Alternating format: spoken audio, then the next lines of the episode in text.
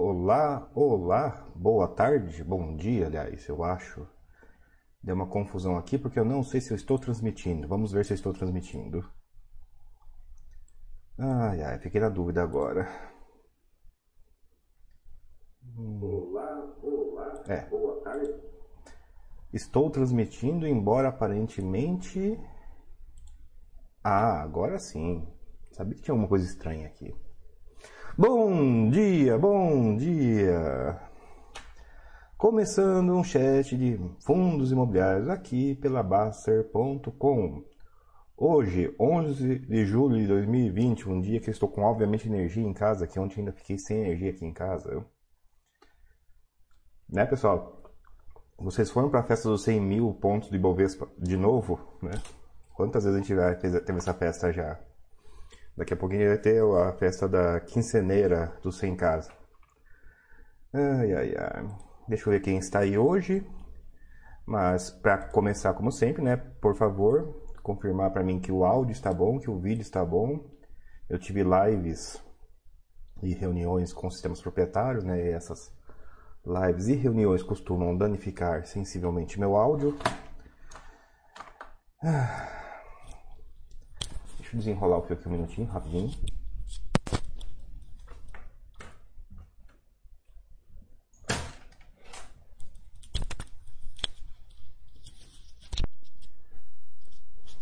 Pronto, agora sim. 11 da manhã, pessoal, vamos começar a preparar, levantar, espreguiçar aí, começar esse almoço pra gente ver se a gente almoça hoje no horário certo. Ah... Opa. Rodrigo N, opa, dá tempo de aquecer a água para fazer o macarrão do almoço. Claro que dá, o macarrão sai em 15 minutos. Joneteu, bom dia, bom dia. Cetodinho, bom dia, bom dia. PQN LH, bom dia. Dia bonito São Paulo, pois é. Né, o inverno não está sendo tão cruel, mas teve uns dias de dureza aí em São Paulo, viu? Bom dia do Sávio, bom dia do Rodrigo. Som áudio ótimos, obrigado pela confirmação. Fábio 27, bom dia. Foxhold, bom dia, André. Estamos, estaremos no curso 2 do módulo 26 do 7. Ah, é, já tá já tá aberto. Nem, nem eu tava sabendo. Sim, pessoal, vai ter curso módulo 1, módulo 2. Eu, vou confiar que seja mesmo 26 do 7, que tá na minha agenda, pessoal. Eu sei que tá na minha agenda, eu só não sei qual dia. Eu, minha agenda me avisa, eu me arrumo lá e dou o curso na hora. Né? A gente tem o material prontinho, o resto só tem que dar uma treinadinha na hora. Uh, espectador, bom dia. Rosette, bom dia. Paizão, bom dia. Ah, Xará? Xará, ok. Deixa eu dar um pop-up aqui para ficar mais fácil de conversar. Deixa eu pegar aqui. Estamos no ar. O sistema do estúdio não está exatamente funcionando, mas tudo bem. Se está indo e está voltando, já está funcionando. Ai, ai, estamos no 100 mil de novo, né, pessoal? Todo mundo aí com a reserva de emergência no ar, né?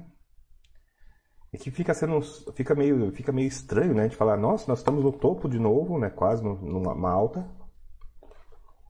E falando de reserva de emergência, pessoal, tem muito ano pela frente ainda. As discussões de reserva de oportunidade ficaram para trás subitamente, mas mas é um assunto que eu acho que nunca vai morrer e nunca vai convergir, pessoal. Tem gente que vai ter reserva de emergência ou não. Minto, tem gente que vai ter reserva de oportunidade ou não. Mas reserva de emergência tem que ter, tá, pessoal? Tem que ter, tem que ter. Às vezes a gente está planejado e a família não está. Né? Às vezes dá um rolo qualquer, né? Uma pandemia global, por exemplo, né? E a gente tem que se precaver de outras maneiras. E a reserva de emergência, pessoal, devo lembrar vocês, é que fala muito das funções do dinheiro, em particular uma, né? É o valor no tempo, né? Você está comprando, comprando, você está armazenando, né? Uma viagem, está armazenando uma compra de última hora, um tratamento médico de última hora, uma peça quebrada em algum lugar da casa, do carro, seja lá do que for. Né? Um celular, né? Que, ups, né? Cai no chão e você sente a sua alma trincar, né? Junto com a tela. Reserva de emergência tem para coisa boa também, né? Mas é importante ter para as coisas infelizmente imprevisíveis. E as coisas imprevisíveis são imprevisíveis, né? Se fosse previsível, a gente fazia reserva para aquela coisa e resolvia, né? IPVA, pessoal, não é imprevisível, né? Tem todo ano IPVA, IPTU e, e afins, né? Então, eu conheço pessoas que vivem tão no limite, né, que o 13 terceiro é para impedir que elas vão à falência todo ano, para mais quase para mais nada. Porém, daí de novo a reserva de oportunidade ficou para trás porque o mercado já voltou bastante. E eu estava pensando nisso esses dias, né, como como algumas coisas que a gente fala, né, tem fundamento, mas a gente nem reflete às vezes sobre isso. Né? um mercado incrivelmente otimizado não é um jogador, não é um winners game, né? um losers game, um, um jogo de perdedores. Acho que essa analogia o pessoal usa muito em jogo de tênis, né? Num jogo profissional de tênis, seu objetivo não é ganhar, seu objetivo é não perder. Parecem a mesma coisa, mas não são. Um jogador que foque em errar muito menos, tende a ganhar o jogo em relação a um jogador que tende a ser mais expansivo ou mais agressivo. Tênis profissional, tá? Não tô falando da gente aí que é pindaíba aí que vai lá no clube de vez em quando, né, e brinca de jogar a bola para fora da quadra. Não, isso é outra história. Né? Ou como isso liga aqui na Baster, né? Ah, a maioria das pessoas perde na bolsa. O que você deve fazer para ganhar? Não fazer, porque a maioria já vai ser um grande avanço, né? Não, não entrar no losers game, você ganhar losers game. E tá surgindo pergunta aqui, né? Mas eu trouxe umas coisas aqui pra gente ver, algumas engraçadas, algumas não, e algumas específicas, algumas não específicas. Mas vou deixar uma aqui para vocês presenciarem, vocês podem ouvir, né, enquanto me ouvem também. Abra uma segunda aba quem tiver no computador, quem estiver me assistindo no celular vai ter que deixar para depois. Mas procura assim, Windows XP Installation Music. Sim, aparentemente o Windows XP é a música mais famosa que ninguém ouviu. Aparentemente a instalação do Windows XP tinha uma música que no Brasil quase ninguém ouviu porque o placa de som né, não costuma estar funcionando enquanto você está instalando o Windows. Né? Há muitas placas de som que vêm com o driver. Então, muita pouca gente sequer ouviu a música que acompanha a instalação do Windows XP. E é engraçado ver os comentários desse vídeo que o pessoal fala, né? Nossa, que saudosismo de uma coisa que eu não, não presenciei. E sim, é bastante, bastante saudosismo mesmo. Para quem, né, nunca. Para quem não é mais novo, não vai ter esse saudosismo, mas é muito engraçado ver esse detalhezinho de implementação, né? Provavelmente é uma das músicas mais famosas de todos os tempos, assim como Papel de Parede do Windows XP, né? Muito, é, provavelmente é a foto mais reproduzida de todos, uma foto de verdade. Aquilo não é CG não, tá, pessoal? Só que por uma questão muito específica, quase ninguém ouviu. Né? As placas de som não existem instaladas enquanto o Windows XP está instalando. Um outro, um outro assunto que movimentou minha semana, justamente por causa da previsão de volta, né? foi uma, um, um alguém me perguntou sobre opções, inclusive sobre aqui na Basta, né? Uma contribuição que eu fiz aqui na Basta, a pessoa me perguntou, eu tentei explicar lá a questão né, que me foi perguntada.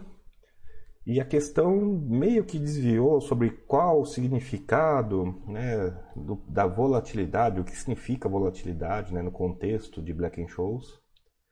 Daí eu queria deixar para vocês um vídeo que ele é relativamente famoso, mas eu percebo que muita gente não tem contato com ele, chamado de Midas Fórmula. Para quem já mexeu com opções é interessante, para quem nunca mexeu com opções, cuidado, pessoal. Opção opção é uma coisa. É uma coisa que eu vou comentar depois. É um, assunto meio mórbido até, meio triste, muito triste. Mas é para ter cuidado. Para quem já mexeu e não mexe mais, é muito interessante. Para quem não mexe, a recomendação é não mexer, bem simples. Ah, André, não. Infelizmente, tem gente morrendo por causa de opção, então nesse nível de perigo, né? A brincadeira que o Basser fala de não é porque você tem uma chance de um sexto de morrer no, no, no, tambor, né? De uma arma que você vai tentar fazer. E aparentemente O que, que não é um sexto a sua chance de morrer por causa de opções, mas não é, já está ficando bastante claro que não é zero. Então, ainda assim, ainda assim, é um vídeo muito interessante porque explica uma coisa que é, eu sei que passa batido de muita gente, que é a tal de volatilidade implícita. Né?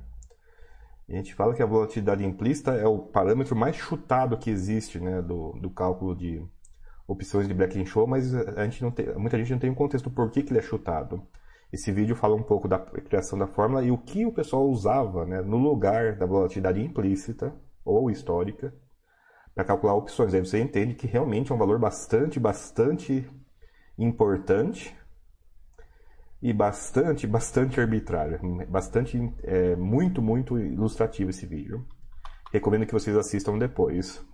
Esse, esse link que eu passei em particular está legendado em português. Eu dei uma olhadinha na legenda, parece que está ok a legenda. Bom, nossa senhora, tem muita pergunta aqui. Calma aí, calma aí, calma aí. Bora lá. Deixa eu ver, deixa eu ver onde começam as perguntas. Vamos ver se eu consigo responder. Assim, pessoal, quem não conhece meu chat, meu chat ele vai do básico ao avançado muitas vezes. Eu tento não violar tanto, tanto assim a filosofia da base, porque eu sei que as pessoas se enrolam e se enrolam rápido, então a gente vai não se surpreendam. Se não entender alguma coisa que eu falei porque eu falei enrolado ou porque é um vocabulário que vocês não viram falar, pergunte, eu vou tentar explicar. Sei que o assunto é repetitivo, não tem jeito. Bora lá. Nossa senhora, vou ter que já, já vou ter que acelerar um pouquinho já, que senão senão ah, bora lá. Jonas, eu dei uma pausa nos aportes e aumentei a reserva de emergência, mesmo mantendo o emprego. Pois é, Jonas, muita gente fez isso a mesma coisa, reavaliou né, o nível de reserva de emergência. É interessante ver como a bolsa já se recuperou aqui no mundo, né? Mas o mundo real está patinando ainda, né? Eu ainda acho, pessoal, que a gente vai ter um PIB negativo esse ano, ok, um chute feio, um chute nada, nada, nada inteligente. E ainda assim, não foi uma greve dos caminhoneiros, pessoal. Deixou muito mais, deixou muito mais marcas na economia real do que a greve dos caminhoneiros dessa pandemia.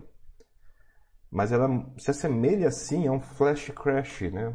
Ela foi suficientemente rápida para não ser, por exemplo, uma crise de proporções extensas, né? Bem simplório, tão extensas quanto outras grandes crises, né? A gente não destruiu tanta infraestrutura real, embora tenha destruído bastante infraestrutura humana, né? Empregos e, e estoques e coisas do tipo. Você não, é, é um pouco mais fácil imprimir dinheiro do que imprimir empresas. Mas felizmente é uma crise que aparentemente está sendo curta e por isso mesmo, por isso mesmo a gente tem a capacidade de ter uma recuperação factível, visível já nos próximos anos e não uma coisa que vai se arrastar para sempre, como o pessoal talvez estivesse temendo, até com razão. Mas reserva de emergência, pessoal, tem que ter. De novo, tem várias. A bolsa para amanhã aguenta várias estratégias e várias, várias pessoas. Você não precisa jogar o jogo de todo mundo. Você pode jogar The Losers Game. Você pode ganhar, basta não perder. E reserva de emergência faz parte desse não perder, inclusive. Uh, André, em um feed shopping, há relevância no portfólio haver mais shops com público-alvo de maior renda? O público de maior renda é bem equilíbrio no portfólio, não faz diferença? Rodrigo N, faz diferença às vezes. Os fundos de. Os, os fundos não, os shoppings de mais alta renda tendem a ter pouca concorrência. Você pode ver que é mais comum a concorrência ser criada em fundos de média e baixa renda. Então eles são mais estáveis. Não à toa eles são muito mais caros, né? Já que eles dificilmente enfrentam concorrência, né? eles são pagos bem caro por eles. Fundos de baixa renda eles são mais interessantes, por incrível que pareça, nas crises, porque eles caem de valor, mas eles caem de valor muito mais do que os outros shoppings. Então eles dão oportunidade de compra em cada crise. E, bom, crise no Brasil é uma coisa bastante frequente, né?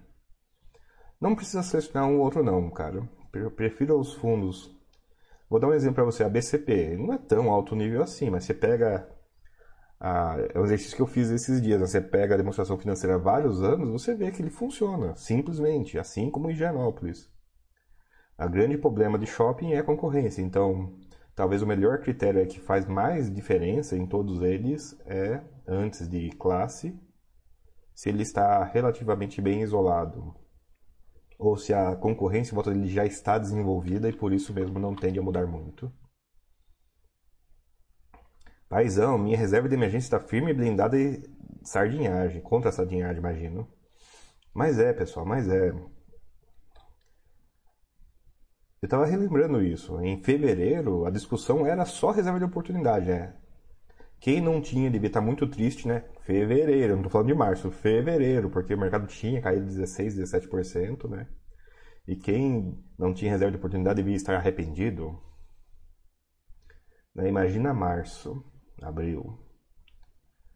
E a discussão, pessoal, era realmente na linha de quem não tinha versus quem tinha e tinha muita discussão, para minha surpresa, que era na linha do eu tenho e não e não estou conseguindo usar em comparação a quem tem e quem manda largada, né? Gastou já em fins de janeiro, começo de fevereiro. Tem regra mecânica para isso, bem simplória, né? Usa um pareto contínuo, usa um gasto meu dinheiro até que a, até que o mercado caia menos 50 ah, por que menos 50? Porque menos 50 é uma coisa muito comum do mercado fazer, né? Você pega um gráfico de longuíssima data, você vê que a quantidade de vezes que o mercado foi a menos 50 não é desprezível. Temos um ponto agora, né? Na, um ponto dessa estatística feita agora em 2020, então nem é história velha, né? Era história factível mesmo. Daniel Ortega, bom dia André. PVP de 1,2, 1,3 seria a hora de entrar para diversificar ou vender para quem está dentro? Daniel Ortega, tempo de mercado não supera timing de mercado. Você está me perguntando, ah, eu devo vender porque subiu? Não. Vender is evil. Para acúmulo de patrimônio você não deve fazer. O que você pode fazer, e de novo is evil também porque envolve venda, é tentar devagar, devagar, procurar outros ativos para colocar na carteira e não a título de diversificação, porque você realmente está desgostoso com o retorno potencial aparente dos ativos que você tem na carteira. Esse é o mercado, pessoal, de 200 fundos. Esse é o mercado em que o menu, né, para você escolher as coisas que tem dentro dele, aumentou consideravelmente. E eu vou dizer para vocês, pessoal, eu estou muito, muito, muito feliz, né? Meu acompanhamento está escapando aos meus dedos, né? Realmente eu tinha a impressão de que esse nível de quantidade de fundos não ia ter o acompanhamento que eu tinha tão obsessivo assim de de 2008 em diante, mas ainda assim, cara, você lê o relatório mensal rapidinho, você pá, pega umas coisas. Inclusive, inclusive, pega umas coisas, né, que não que não que está passando batido no pessoal e é e é e é triste, né? Eu vou aproveitar essa pergunta para falar sobre sobre yield chasing, né? O pessoal olhar só para o yield e, e bola para frente. É claro que tudo está subindo por agora porque as coisas estão melhorando e tal, né?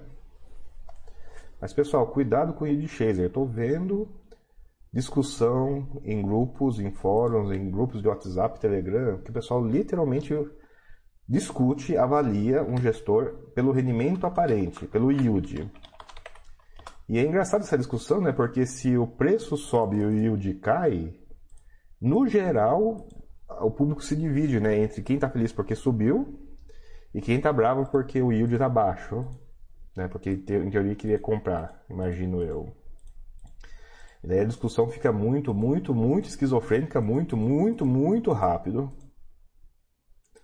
Eu estou trazendo aqui, vou pôr para vocês verem o caso do XPPR. Eu acabei pegando ele porque teve gente que me perguntou disso e eu falei, não, não é possível que o pessoal não está lendo o relatório e...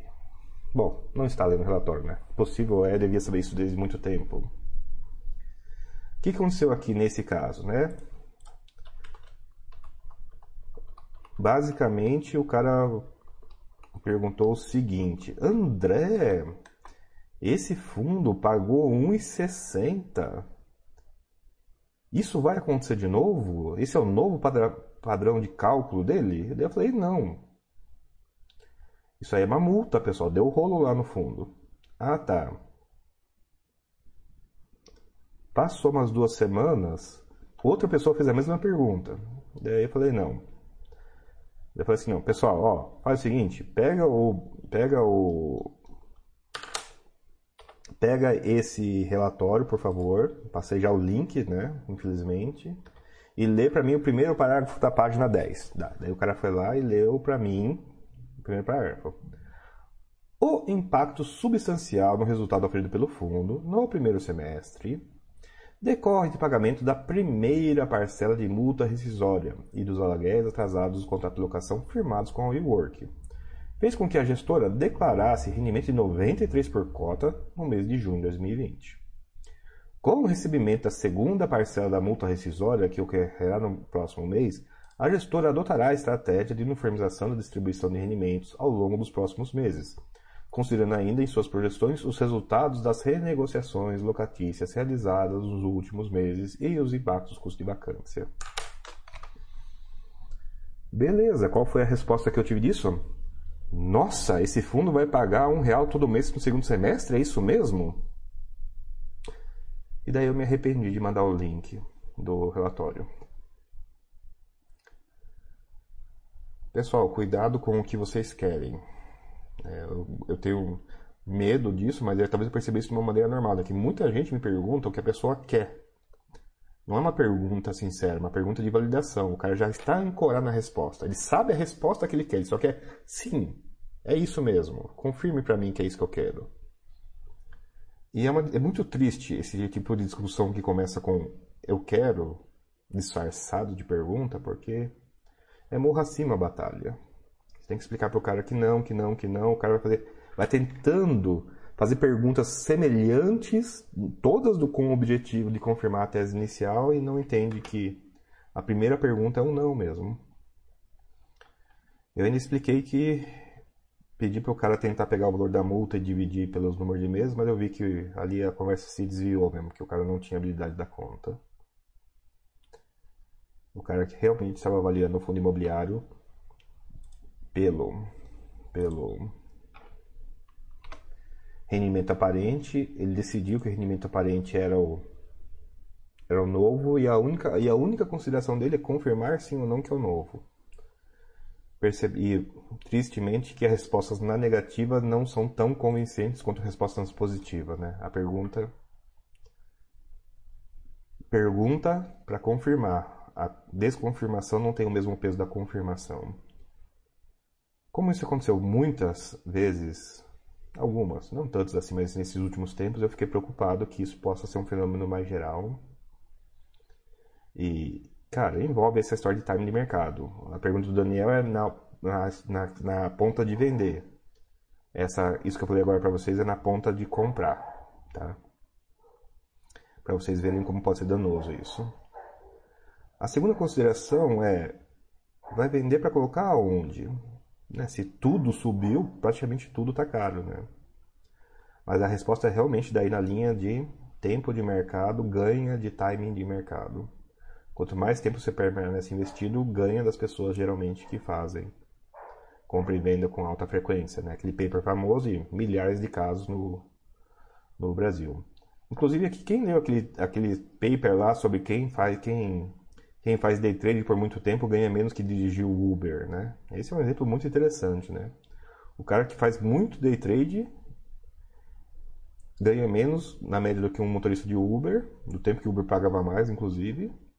E é isso. Ah, e quem faz por muito pouco tempo? Quem faz por muito pouco tempo tem dois resultados. Ou o cara até ganha, né? Fazer pouco aparentemente ajuda, ou o cara perde tudo, né? E daí não tem nem como continuar. Então, a tese, na verdade, o pessoal estava preocupado com a seguinte afirmação, né? Qual o resultado de, da, da, do longo prazo da operação e se as pessoas melhoravam com o longo prazo e a resposta, surpreendentemente, é não. Quem muito mexe, piora os resultados ao longo do tempo. Liga nessa discussão aqui, ah, mas isso aqui não é day trade. Não, mas tem os seus correlatos com day trade. Quem muito mexe, acumula erros, pessoal. Quem muito mexe acumula erros, não, não acumula tantas, tantas vitórias assim não.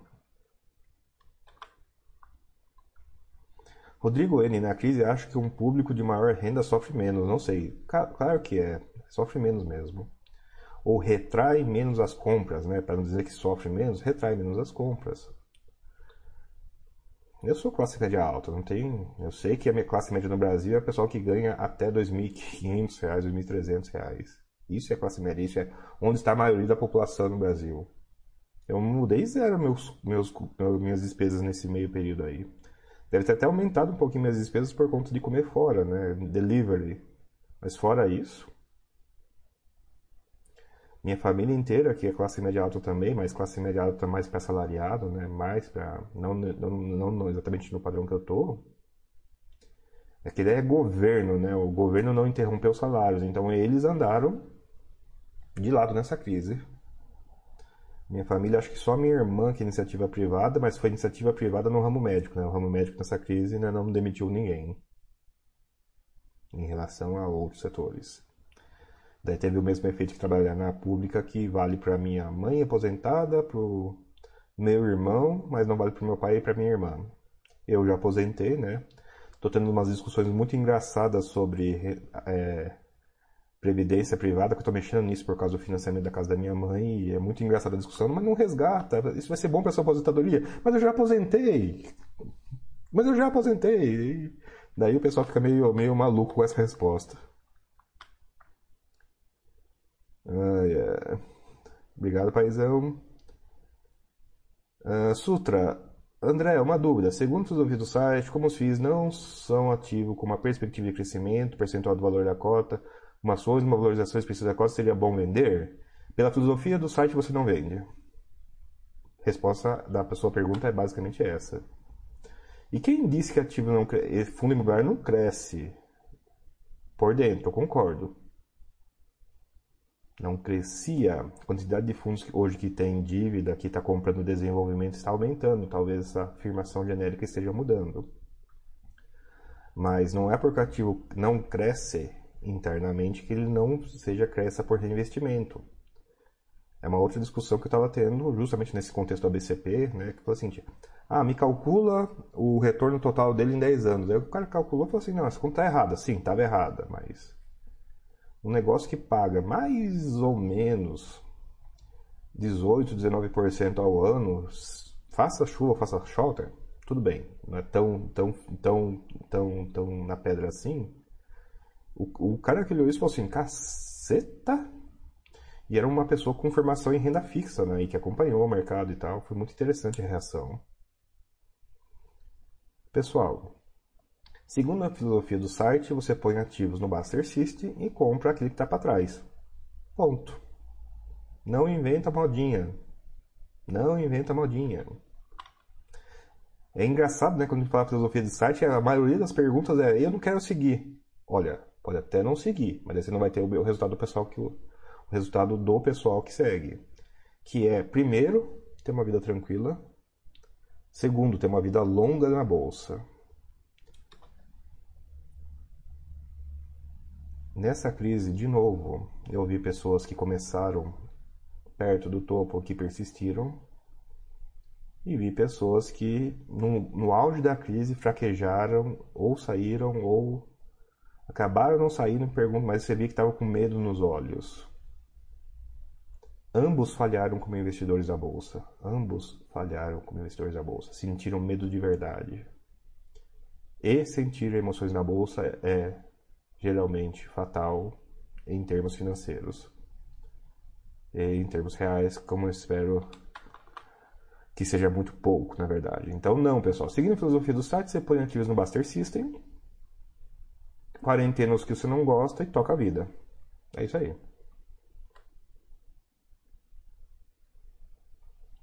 Rodrigo Enio, do Windows Vista, o guitarrista King Crimson fez algumas músicas, é fantástico, pois é. Shura, percebo que o crescimento do rendimento não acompanhou o aumento do valor da cota. Shura, isso na verdade é um fenômeno velho. Fundo imobiliário, ele é precificado como renda fixa, ou seja, conforme. Imagina um fundo que está andando de lado do rendimento. O rendimento não, não mudou. o que é uma coisa feia em si mesmo, mas o rendimento é uma linha reta. Se os juros descem, a cota sobe. Se o juro sobe, a cota desce, com o rendimento de lado. Os juros no Brasil diminuíram enormemente ao longo dos últimos anos, né? De mais 14 para 2 é um, é um decréscimo de 7 vezes, pessoal. 7 vezes. Não à toa que as cotas subiram, porque elas são sensíveis aos juros, e os rendimentos não são tão sensíveis assim aos juros, dependendo do tipo de fundo. Então, a sua resposta, a sua, a sua consideração é correta, mas ela não é novidade. Preço é inverso, direto, do, da economia, e rendimento, depende do fundo, é ou não é inverso. Então, no geral, preços das cotas subiram muito mais do que os rendimentos. Bem simples isso. Ah, é, pergunta de time. BBPO, seria a hora de fazer preço médio para baixo ou sair da queda? Daniel, BBPO, seria a hora de você seguir o Buster System.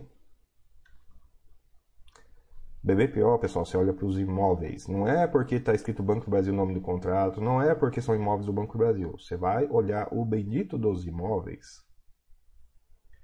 Você vai olhar o bendito dos imóveis, porque é isso que vai sobrar no fundo com o contrato do banco ou sem o contrato do banco, o que importa é o aluguel, e o aluguel advém dos imóveis. Mas eu vou aproveitar essa pergunta para fazer uma coisa útil.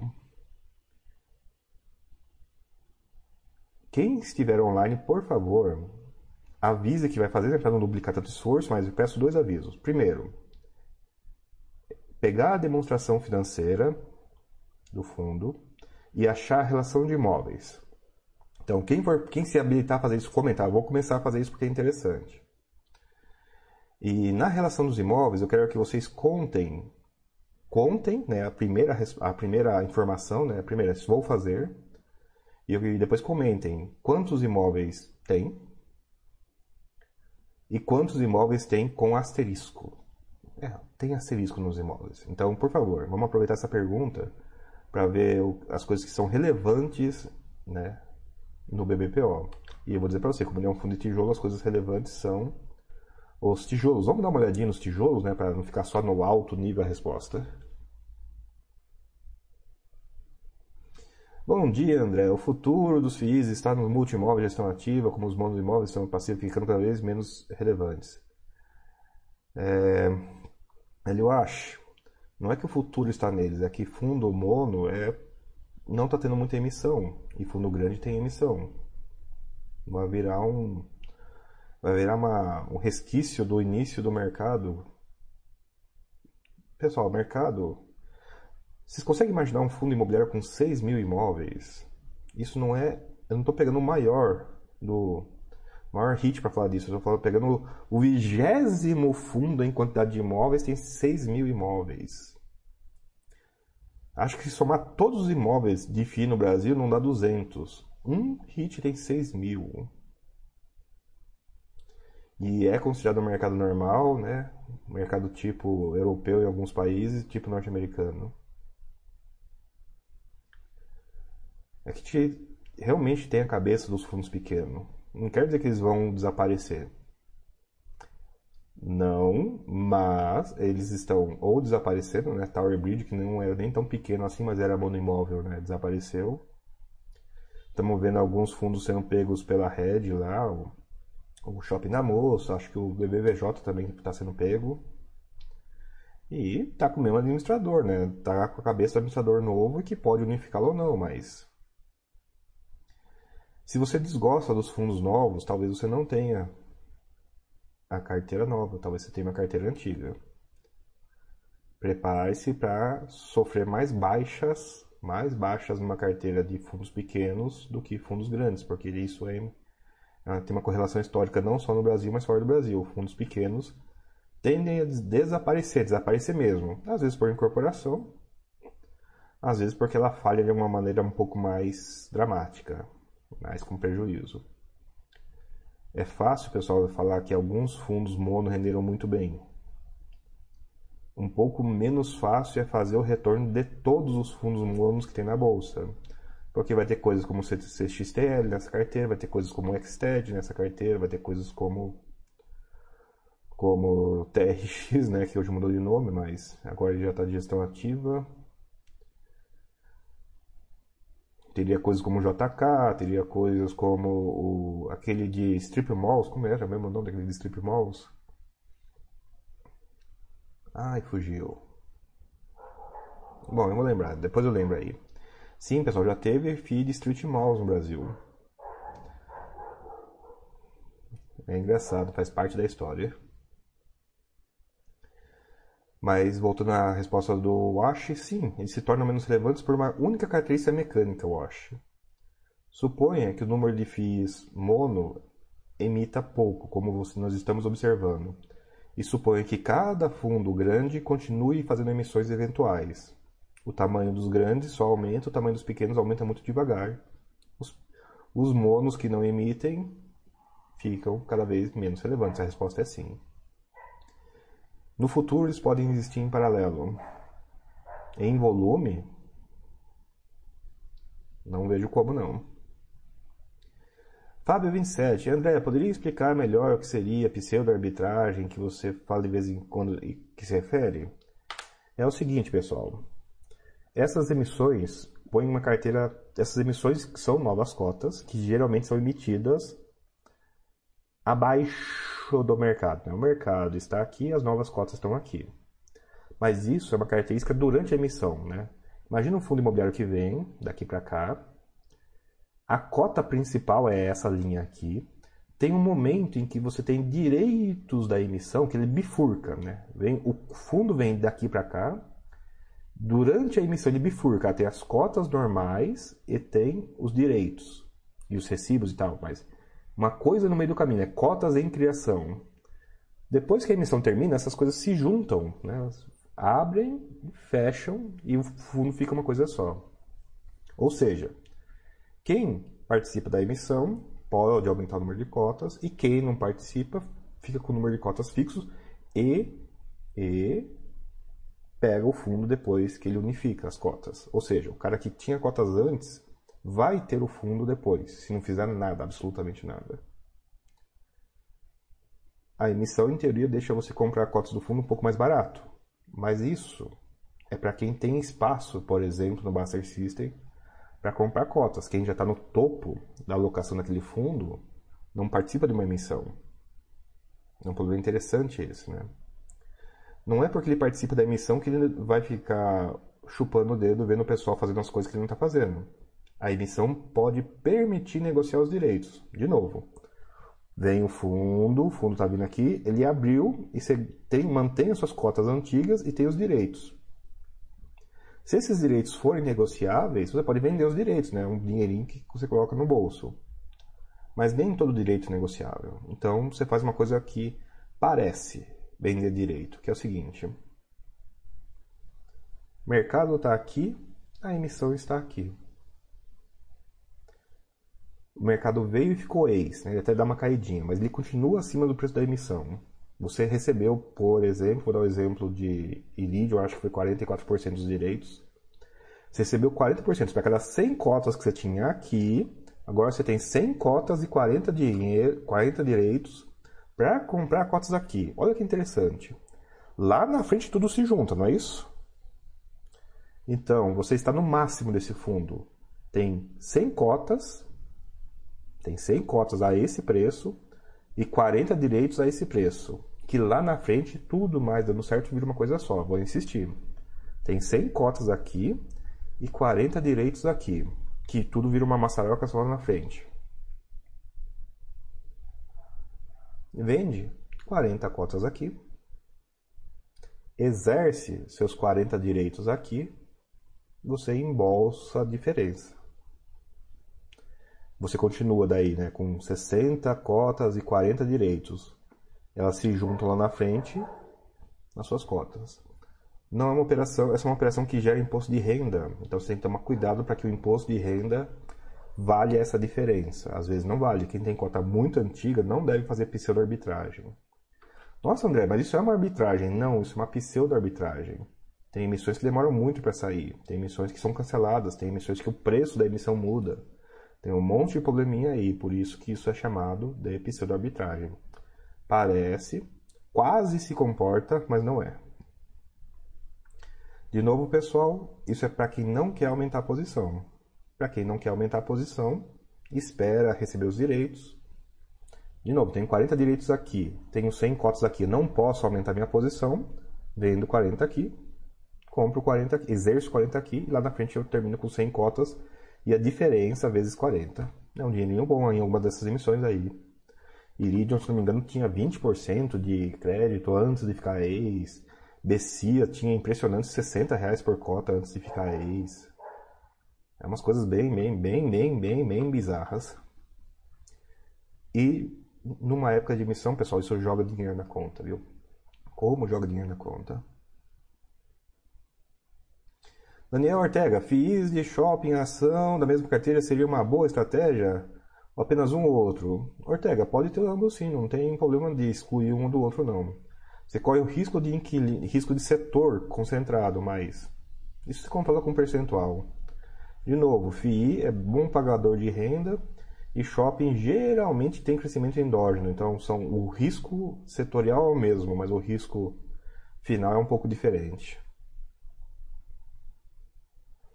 Shura, a reserva de oportunidade pela recuperação rápida, certo? Talvez que fosse um fenômeno. Talvez se fosse um fenômeno de longo queda e duradouro, talvez não iria ter sido tão útil a RO.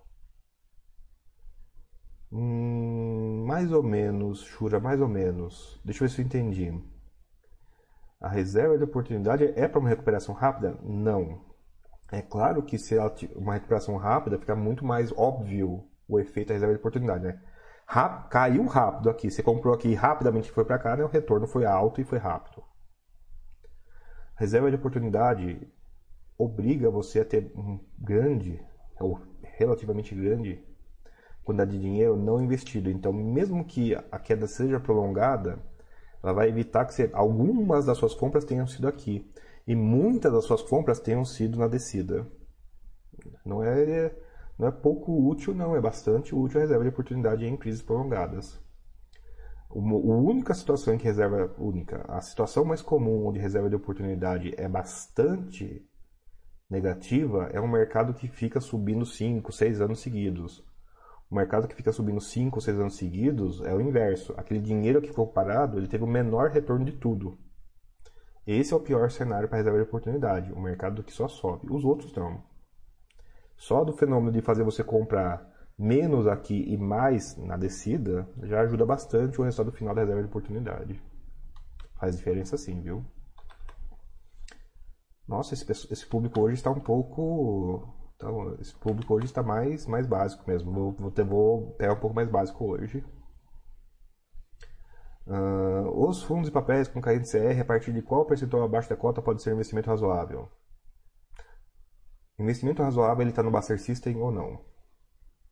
Decida isso e deixe o Buster System trabalhar para você.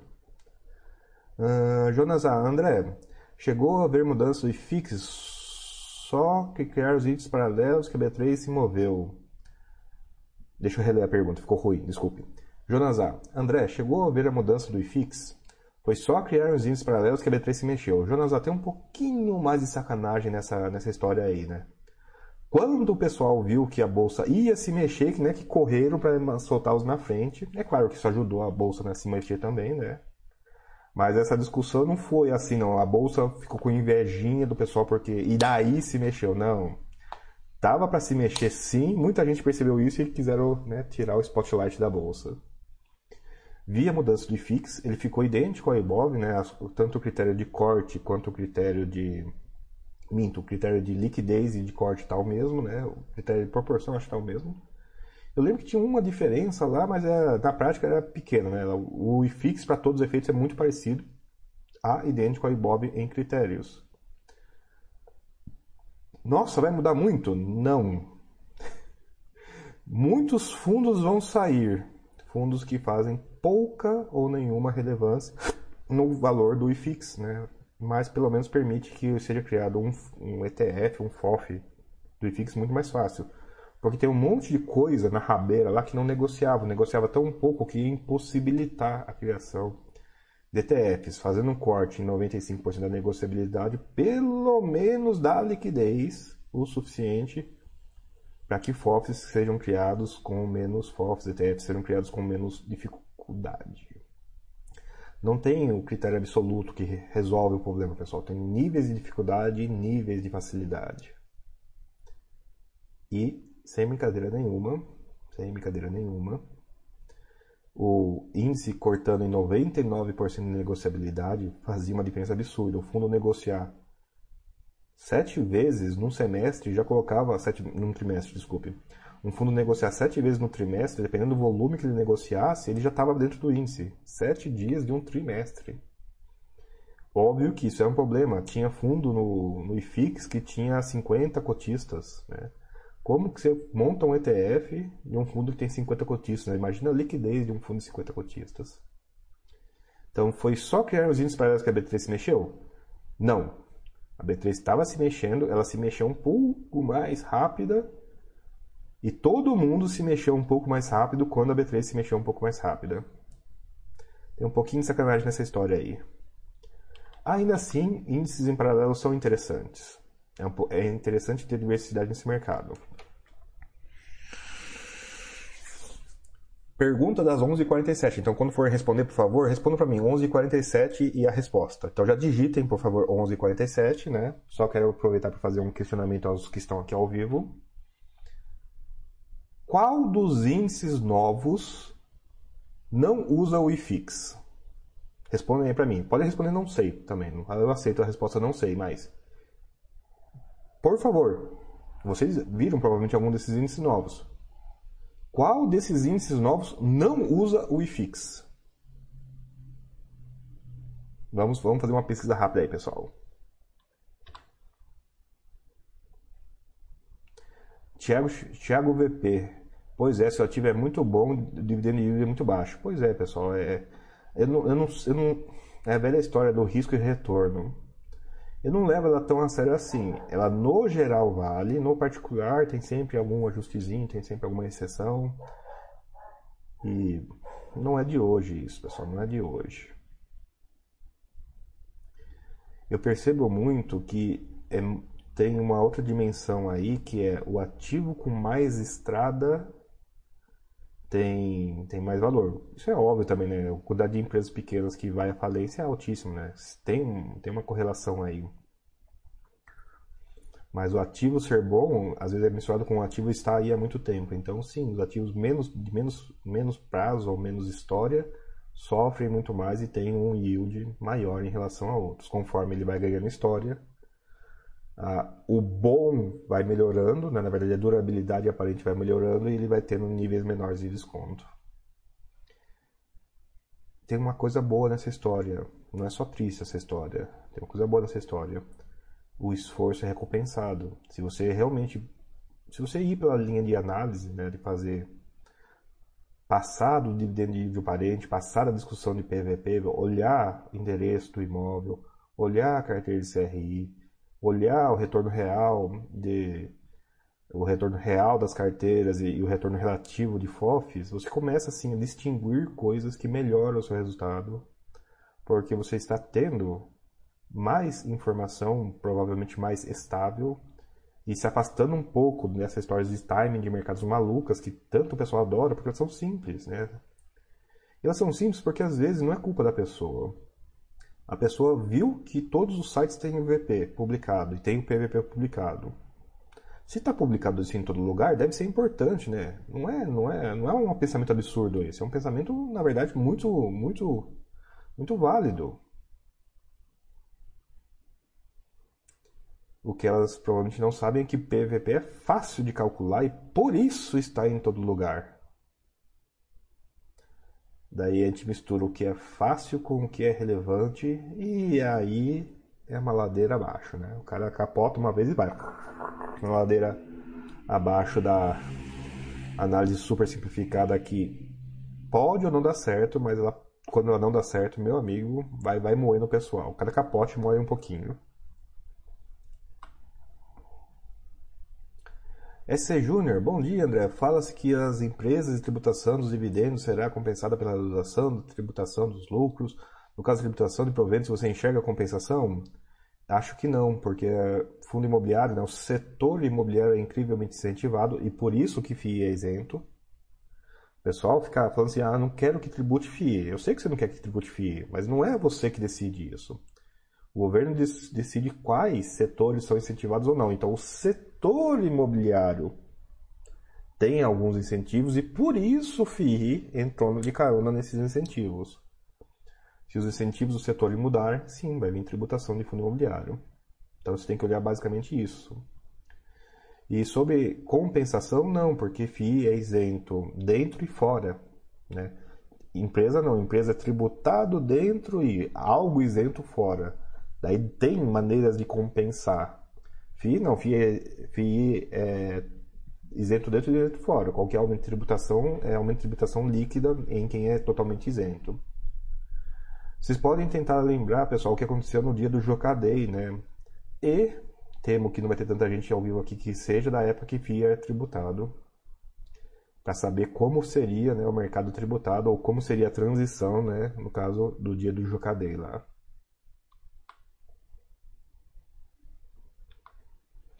Rodrigo N, vi que você usa muito Stack Overflow. Você gosta do Reddit?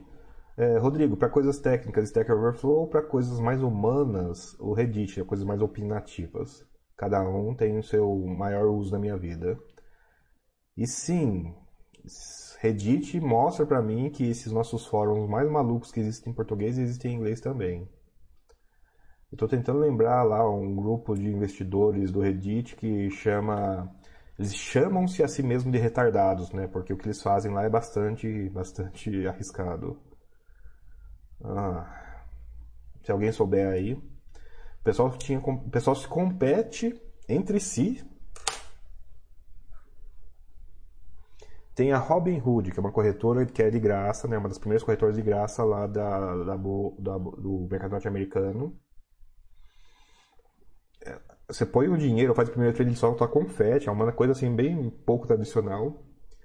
O pessoal fica, se dedica nesse Reddit a descobrir bugs na plataforma, vários ao longo do tempo, não foi nenhum só, tem um péssimo histórico essa corretora nesse nível de bug, que permite as pessoas pegar 500 dólares e se alavancar 8 milhões, 10 milhões, 40 milhões na bolsa, porque ele consegue com uma combinação de opções pôr dinheiro na corretora e a corretora aparentemente não é muito esperta em travar o dinheiro que entrou por opções, então o cara lança uma DITM, tá com dinheiro. Ele lança outra DITM, dobrou o dinheiro. Daí lança o dobrado, daí quadriplicou o dinheiro e vai fazendo isso até, até que a diferença de spread torne a operação impossível. O cara, um, um centavo que movimente a opção para cima ou para baixo faz um movimento de 40 mil dólares na conta do cara. E o cara começou com 500 dólares na conta e mais nada, ele colocou na corretora. Então, o Stack Overflow ele é muito mais prumado, né? ele elimina ou impede que dados entrem. O Reddit tem reputação, mas ele não tem prumo, então às vezes acumula um pouquinho mais de crud, né? um pouquinho mais de sujeira do que o resto do em relação ao Stack Overflow. Então daí sim, por isso eu prefiro muito mais o Stack Overflow para tecnicidade e o Reddit para para para questões humanas. Daí o CRUD né, a sujeira envolvida. Jonazar, já peguei o Uber que constava no perfil do cara como trader. Não, não conheço esse estudo em relação a day trade. Jonazar, é... calma aí. Pior que eu tenho, eu achei ele em inglês. Aliás, eu achei uma versão que eu acho que é a versão dele em inglês.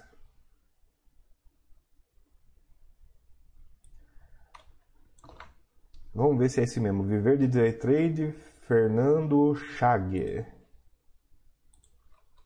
Viver de Day Trade, Fernando Chag.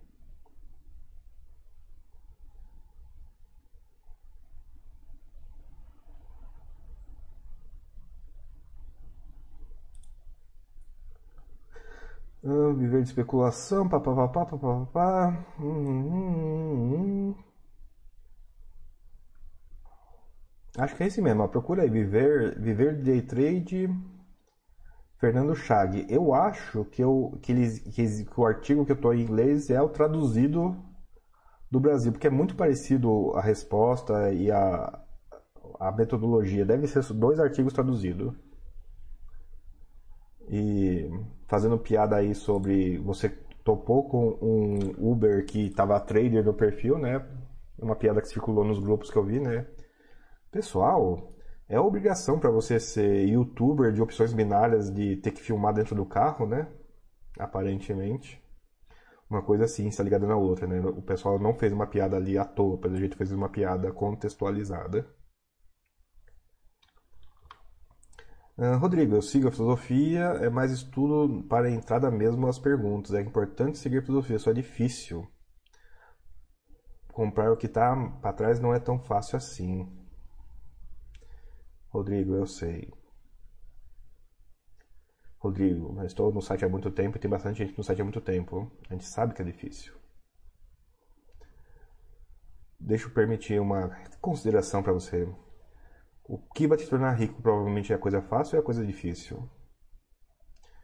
É difícil ter reserva de emergência, mas foi o que deu tranquilidade a quase todo mundo nessa história.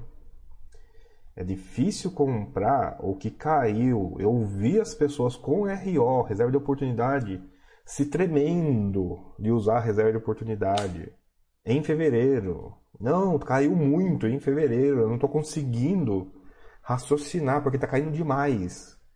E se eu devo lembrar vocês de novo, né, reserva de oportunidade é para quando cai? Em fevereiro, imagine março a pessoa como é que estava. É difícil. Então, é tão difícil que eu vou fazer uma invejinha agora para ver se pelo menos mostro para vocês que difícil não é impossível. O que vocês estavam fazendo em 19 de março? Né? Eu não sei se posso estar errando a data agora, né? Finanças.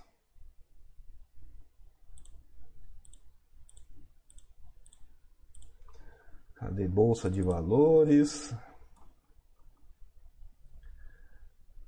Ah, é, não vai ficar muito bonito, mas tudo bem.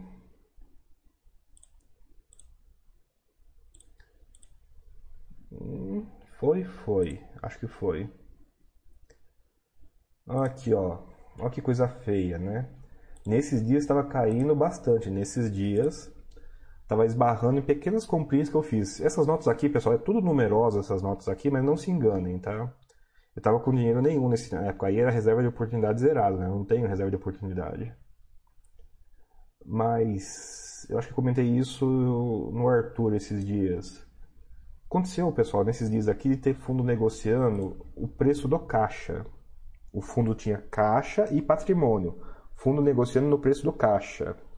Aconteceu, pessoal, nesses dias mais perto aqui, de ter fundo negociando abaixo do caixa. Respira, pessoal. Respira e entenda isso. Fundo imobiliário tem 100 milhões de caixa e ele estava negociando a um preço equivalente a 80, 80 milhões na bolsa. O fundo tem 100 milhões de caixa e estava negociando, fora o resto, e estava negociando a 80 milhões na bolsa. Quando é que vocês viram isso acontecer na vida de vocês? Se eu te falasse que hoje que tem um fundo assim hoje, vocês comprariam? Hoje é mais fácil de fazer isso. É claro que lá era muito mais difícil. Eu concordo que lá era muito mais difícil. Permitam-me responder, permitam-me finalizar essa consideração com, com uma regra, com uma constatação muito simples. E eu acho que vocês vão acreditar em mim, inclusive. O número de fundos negociando abaixo do caixa lá, naqueles meses, naquelas semanas, era maior do que o número de fundos negociando abaixo do caixa hoje. Acho que essa é uma coisa que muitos vão, vão concordar. É difícil fazer aquilo que é sensacional. Por exemplo, comprar fundos abaixo do caixa. Eu sei que é difícil.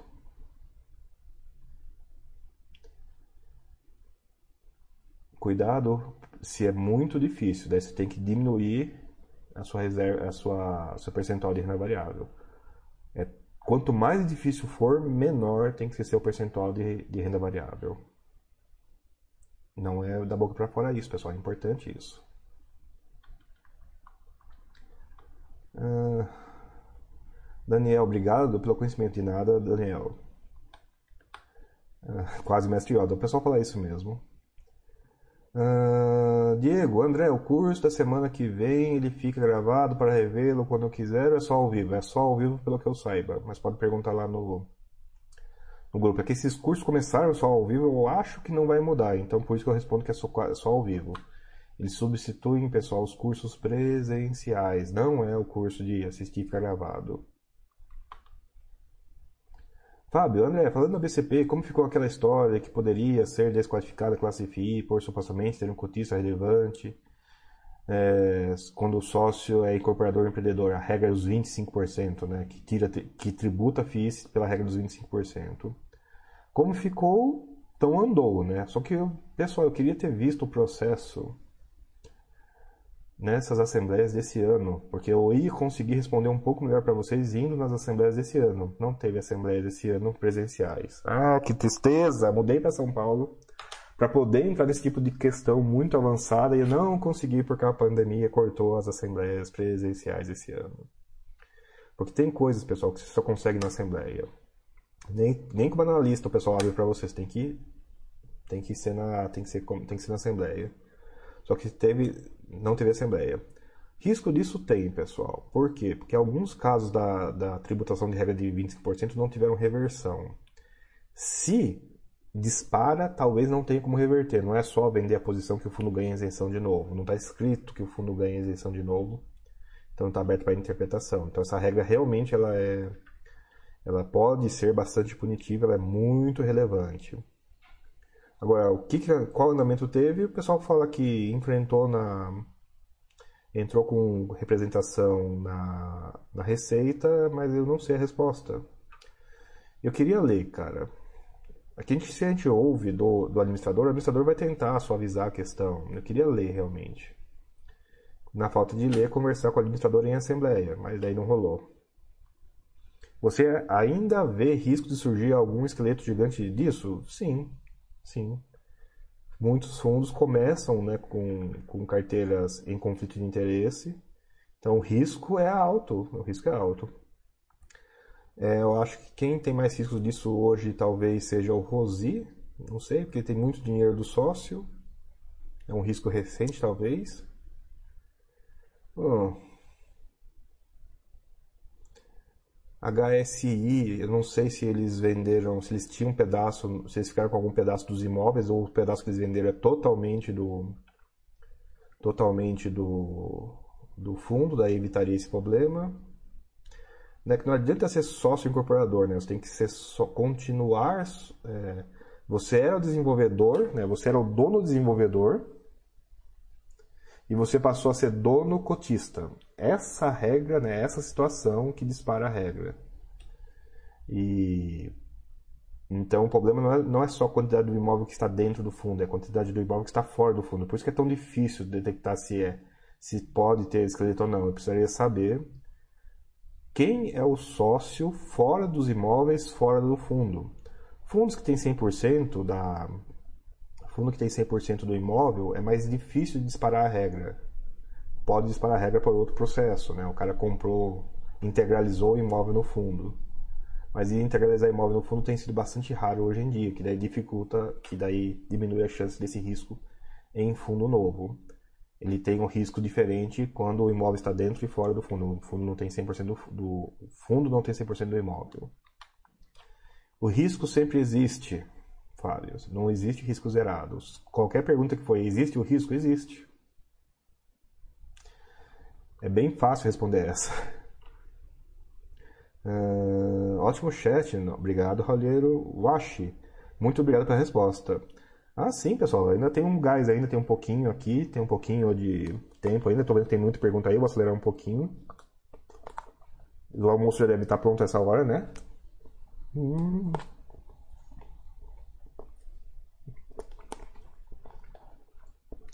Hum, eu fiz duas perguntas, não bati nas respostas ainda, daí eu vou, tentar, vou responder as que eu fiz. Ah, fez, fez, fez sim. Uhum. Futuro Tranquilo pergunta: Tenho apenas ações na minha carteira. Por que deveria incluir FIIR? Desculpa pergunta tão genérica. Resposta Futuro Tranquilo: Você não deveria. Simples assim. Não deveria. Você não tem obrigação de nada futuro. Tem gente com mais ação do que FII ou FII zerado, porque faz muito mais sentido para ela ter empresas e o potencial de ganho maior de ação. Ação ganha de FII, pessoal. Ação ganha de FII. Ponto. Assim como tem gente que tem muito mais FII do que ação, ou zerado em ação, porque consegue entender o imóvel, porque quer o fluxo, não quer saber de o rendimento zerar por muito tempo no caso de uma crise como essa. A resposta acadêmica disso e que bate com a intuição é que ter os dois melhora o resultado da sua carteira, melhora o índice Sharp da carteira toda. Tem um estudo do Arthur de Moraes disso, diversificação de ações diversificação em fundos imobiliários, mas ele considera três situações. Ele considera quais os efeitos de ter uma carteira diversificada, mais ou menos diversificada só em FII, e a escala do que acontece. Ter uma carteira diversificada só em ações e a escala do, do efeito disso. E o efeito e uma carteira que tem ação e FII em quantidades crescentes e a escala do que acontece nesse caso. E ele percebeu isso. Ele, o retorno não é tão pior quando você mistura ambos e vários índices qualitativos melhoram enormemente quando você mistura ambos. Talvez por isso. O que eu vejo muita gente usando é o seguinte: ah, não, eu quero ter um fluxo mínimo, mínimo, mínimo constante para cumprir alguma função na minha vida. É mais fácil fazer isso com FII do que com ação quando você está no começo da carreira. A carteira de ação cumpre bem isso no final da carreira. Agora, tem fenômenos de aposentadoria. Uma carteira diversificada em FII viu seus rendimentos cair, pessoal tanto a parte de CRI por causa da inflação, tanto a parte de imóveis, laje um pouco, logística um pouco, shopping né, zerou. Vocês que têm ação sentiram impacto nos dividendos anunciados? Eu sei que pagos às vezes é pago antigo, mas vocês viram, sentiram impacto nos rendimentos anunciados nos últimos semestres em relação ao semestre, primeiro semestre de 2019? ele foi em linha com o DFI, ele foi maior, o impacto né, negativo provavelmente, mas pode ser, o impacto foi muito maior, a variação dos rendimentos de, de ação, dois semestres, 2019 e 2020. Você teve um impacto relevante positivo, um impacto não relevante positivo, um impacto neutro, um impacto pouco relevante negativo, um impacto muito relevante negativo nos proventos anunciados ou pagos, mas provavelmente anunciados seria melhor desses dois primeiros semestres, 2019 e 2020, de ação. De FII, eu sei a resposta. De FII, quase todo mundo aqui sabe a resposta. Teve. Em alguns casos muito relevantes. Quem estava concentrado em shopping, né? Sofreu como a gente que estava com um imóvel do mundo real e a pessoa perdeu o emprego. Está sem receber. Ou a pessoa está sem receber, o dono do imóvel está sem receber também. Não é, não é um fenômeno não é um fenômeno de FII, pessoal, é um fenômeno de economia real. Mas a pergunta foi de ação, então eu queria ver a resposta da turma, porque eu tenho pouca ação, né, então eu não consigo responder nesses termos. Mas a resposta é: não, você não é deve. Ninguém é obrigado, pessoal, a ter coisa na bolsa. E até um passo além. Tem muitas pessoas que a bolsa não funciona, não encaixa na cabeça, no estilo de vida, seja o que for é uma mãe que aceita todo mundo. Não é uma mãe que vai dar o resultado positivo para todo mundo.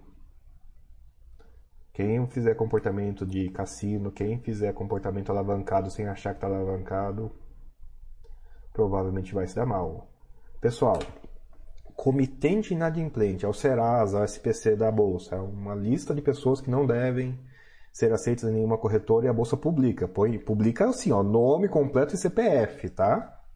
Ela não só suja o seu nome, como avisa para a bolsa inteira, para a internet inteira que está com o nome sujo. A lista de comitentes inadimplentes, pessoal, costumava ter o um acréscimo de uma, duas pessoas por mês.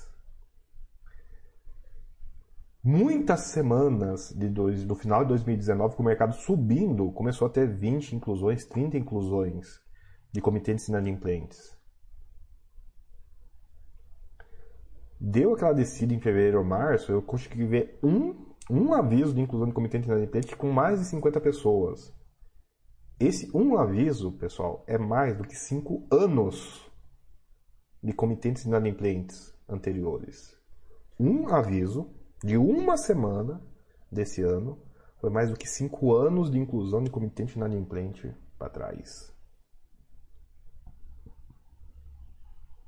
essas pessoas não deveriam ter tido, né, bolsa, não importa o que fosse o que elas mexeram, né? É nesse sentido, pessoal, nesse sentido. Hum...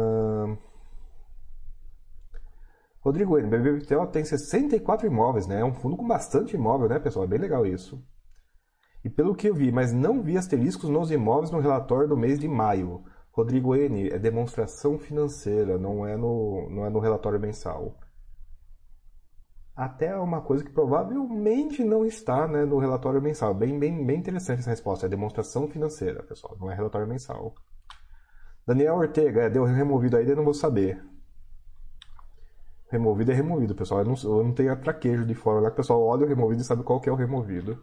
Tô até curioso saber em quanta. que palavra que disparou o removido aqui. André, por que você acha ruim a regra dos 4%? É, Para quem não sabe, pessoal, a regra de retirada segura dos 4%. Vou dar um exemplo agora. Tivemos fevereiro ruim, janeiro, ba janeiro baixo, fevereiro ruim, março péssimo, abril muito para baixo. Durante março, em que a bolsa caiu 50%, a pessoa não estava tirando 4%, a pessoa tirou 8%, né? já que os seus ativos caíram pela metade, ele vendeu alguma coisa para pagar as despesas mensais, né? Despesa mensal vem com crise ou não.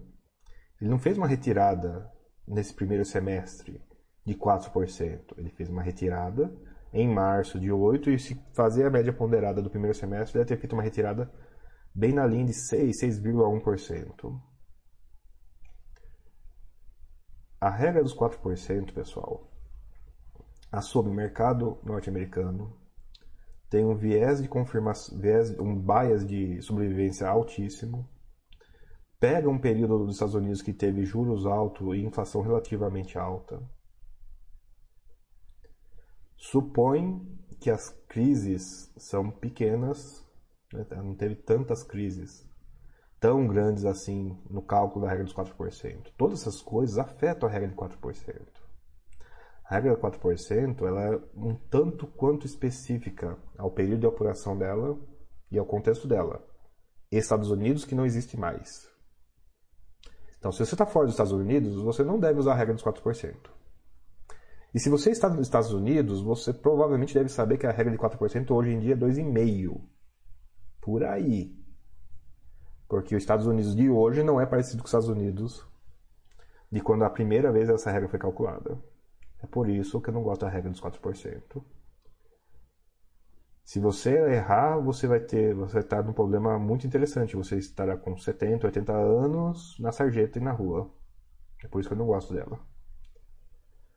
Eu prefiro até um contínuo. Quanto mais patrimônio você tiver, melhor vai ser sua aposentadoria. Por mais que você não alcance o nível dos 4%, por mais que você não alcance o nível dos 2% e meio, por mais que você não alcance, que é mais difícil de todas, que é aqui do site, que é o dobro né, das receitas sobre despesa. Né, porque a regra de 4% você vende o patrimônio. E aqui a regra do site é você nunca vende o patrimônio, né? Você, a, sua, a sua margem de segurança é muito maior. Eu acho que o Medeiros, Rodrigo de Medeiros publicou uma, uma, uma, o livro dele né, sobre isso. É um estudo do que seria equivalente da regra dos 4% para a FII no Brasil. E ele, daí ele dá um nível que é como é um nível de taxa de reinvestimento, né, ele não é uma regra de 4%, ele é uma regra mais parecida aqui do site de, do, de duas vezes, mas ele fala que, na verdade, em vez de 200% das despesas, um nível de 130% das despesas talvez já fosse factível. Infelizmente, o tempo no Brasil é curto e tem o mesmo problema da regra dos 4% do Brasil. Esse estudo pega um período de um Brasil que, por enquanto, está ficando no passado e não existe mais. Que problema interessante esse, hein, pessoal? Caramba, que diabo de palavra aqui, ô. Suno, suno, suno. Ah, entendi agora removido, sim. Eu acho que eu discordo, hein? Eu, eu acho que o da Suno. Vocês têm certeza que o índice da Suno não olha para o IFIX? Esse eu vou até. Esse eu, claro que não vou abrir tanto assim a concorrência para não estimular a concorrência, que esse site não gosta, mas. Uai, calma aí, aguenta um pouquinho aí que isso é importante. Suno, Suno, Suno. Ai. Mas sim, como é uma discussão que eu puxei, eu vou trazer. É Suno 30, pessoal, o nome do índice, né? Ah, então parece que todo mundo convergiu para que esse a apresentação do índice do Suno 30. Beleza, é um PDF, Ctrl F e fix. E fix. Ah, decidimos criar um índice, temos que fix, papapá, papapá, papapá, similar fix, papapá, papapá, papapá. Problema. Então lá, ó, ó, aqui ó, Vamos ver, ó. serão selecionados. Então, essa aqui, lamento, pessoal, mas bora lá. É... Serão selecionados para compor o Suno 30 as 30 costas de fundos imobiliários de maior patrimônio líquido que atendam cumulativamente os seguintes critérios. Primeiro critério. Vamos tentar de novo, pessoal. Qual. Eu até tinha esquecido dessa pergunta, né? Qual desses índices novos que não menciona o IFIX? Vamos tentar de novo.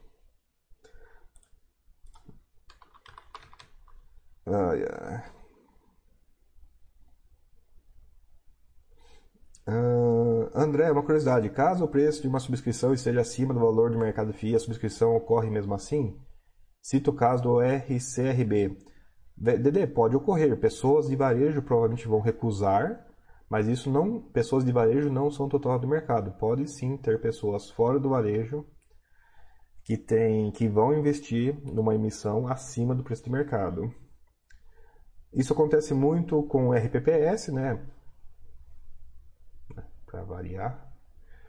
Mas acontece também com o seguinte, seguinte tem muito, é, tem muito em volume, são poucos em quantidade, mas são grandes em volume de entidades que têm aversão total e completa ao secundário. Por causa de fraude, por causa de regulamento interno, às vezes é regulamento de algum ente, de alguma validação, enfim. Então, esse público não vai no secundário, ponto. Ele vai no primário, independente do secundário. Então, sim, é perfeitamente possível de que uma emissão num preço superior ao preço de mercado aconteça. É perfeitamente possível, já aconteceu algumas vezes, inclusive. O público não vai. Não quer dizer que outros públicos deixem de ir.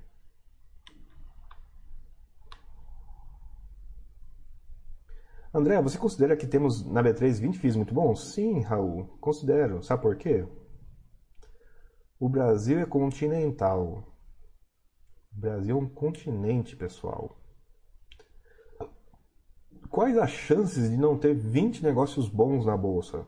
Que seja metade deles FII. Bom em relação, inclusive, à média, né? Que gente, às vezes, é claro que a gente olha para os ativos mais top, top, mais joia da coroa, né? Como o pessoal fala.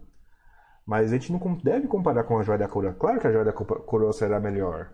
Nós temos que comparar com os imóveiszinhos, meio fuleira, que tem briga de família, que não consegue vender, que não ah, fica vazio, muito mais frequência do que esses que são top de linha. Então, sim. Raul, vou até dizer para você o seguinte: eu acredito que tenha, eu acredito que essa resposta é tão universal, na verdade, que o Brasil é continental e deve ter muitos bons negócios no Brasil, inclusive na bolsa, que eu acho, sinceramente, que devia ter uma regra para fundo de pensão de qualquer natureza, público ou privado, que ele fosse proibido de investir mais de 2% em seja o que for. Ah, mas ele vai brigar, o cara investir em 50 ativos ou mais. Sim, o Brasil é continental. Se você vira para mim e diz que não tem 50 negócios bons no Brasil, eu vou virar para você e vou dizer para você o seguinte: essa maconha que você fumou tá estragada, tá? Por favor, troque seu troque por uma maconha menos estragada essa, porque eu não sei do que está falando. Quase toda, não que seja uma solução para o problema, mas quase toda fraude e falência envolve concentração. Exigir que o cara tenha 50 ativos no nível institucional vai exigir. E fraudadores são poucos, surpreendentemente eles são poucos. Então, exigir 50 é uma maneira de você exigir que todos os fraudadores se exponham de uma maneira, se exponham num momento só, e daí você consegue limpar o sistema um pouco mais rápido. Ou exige que as pessoas realmente comprovem a tese na bolsa e você pegue só no secundário. O que é horrível, o secundário geralmente tem uma taxa de desconto menor. É preferível, num ambiente sem fraudes, você pegar no primário num ambiente sem fraudes. Num ambiente com fraudes é preferível o secundário. Então, sim, muito bons. E muito bons em comparação em comparação ao que você consegue comprar. Raul, você conseguiria comprar imóveis melhores do que 20 fundos que você consegue comprar na bolsa? Não, é óbvio que você pode escolher os 20 piores, não estou falando isso não. Entre todos os imóveis que você conseguiria comprar, Raul, porque importa para você, não importa os outros. Você conseguiria comprar imóveis melhores do que os melhores 20 da bolsa? É uma pergunta importantíssima essa. Não importa o que eu considero. É inútil o que eu considero. André, você está falando que é inútil? Sim, é inútil. Você consegue comprar imóveis melhores que o da Bolsa? Eu vou dizer que está cometendo uma atrocidade comprar imóveis na Bolsa. Você não consegue comprar imóveis melhores que da Bolsa, eu vou dizer que você está cometendo uma atrocidade comprando imóveis fora da Bolsa. Tão simples quanto isso. Fundo imobiliário, pessoal, é função acesso. Eu sei que a gente discute muito, muito em termos, a gente tá falando FI, FI, FI, como se fosse uma coisa obrigatória. Não é obrigatória, função acesso. Se, os seus, se você acessa imóveis melhores fora da bolsa, pelo amor de Deus, não invista em fundo imobiliário, é fácil. Por outro lado, simétrico, se os imóveis que você investe são piores que da bolsa, ou você não investe em imóveis, ou você investe nos imóveis da bolsa. Tão simples quanto isso, pessoal. O pessoal às vezes complica, mas é tão simples quanto isso. Pequeno, você conhece o Moisés Politi? Topei com ele duas vezes em duas reuniões, uma pública e uma semipública. Cara, pense num cara que tem, tem história, viu? O cara tá nesse, tá nesse mercado há muito, muito tempo. É, do tempo do, do tempo. Ele é do tempo do Ouro Invest. Eu tô, tô, na dúvida se ele é do tempo da Mercurial. Provavelmente ele é do tempo da Mercurial, pessoal. Eu, eu posso estar errando o nome um pouquinho, mas acho que é Mercurial mesmo, né? A maior gestora de fundo imobiliário do Brasil. É, ninguém, nem, ninguém nem sabe que ela existe hoje em dia. Provavelmente ele é da época da Mercurial. Eu posso estar errando o nome. Se alguém souber o nome correto, até corrige aí. Ah, o Rodrigo ele estava sabendo. 11,51. Mas o, o da Suno não pega FIC, faz parte do IFIX obrigatoriamente? Então, pessoal, está aberta a pergunta. Que índice novo que não usa o IFIX. É, porque a pergunta, eu lembro, foi na linha, né? Ah, a bolsa se mexeu porque os outros se mexeram. Quanto que os outros se mexeram, né? Para saber. Vamos, é, é, tem uma sacanagemzinha envolvida aí. É bem legal essa questão. Eu não tô falando só da Suno, não. Tô falando de todos os índices, tá, pessoal? Suno, IF, XP. A XP publicou, o Inter publicou, a Suno publicou, que me lembro de cabeça. Se tiver mais algum aí, depois comenta.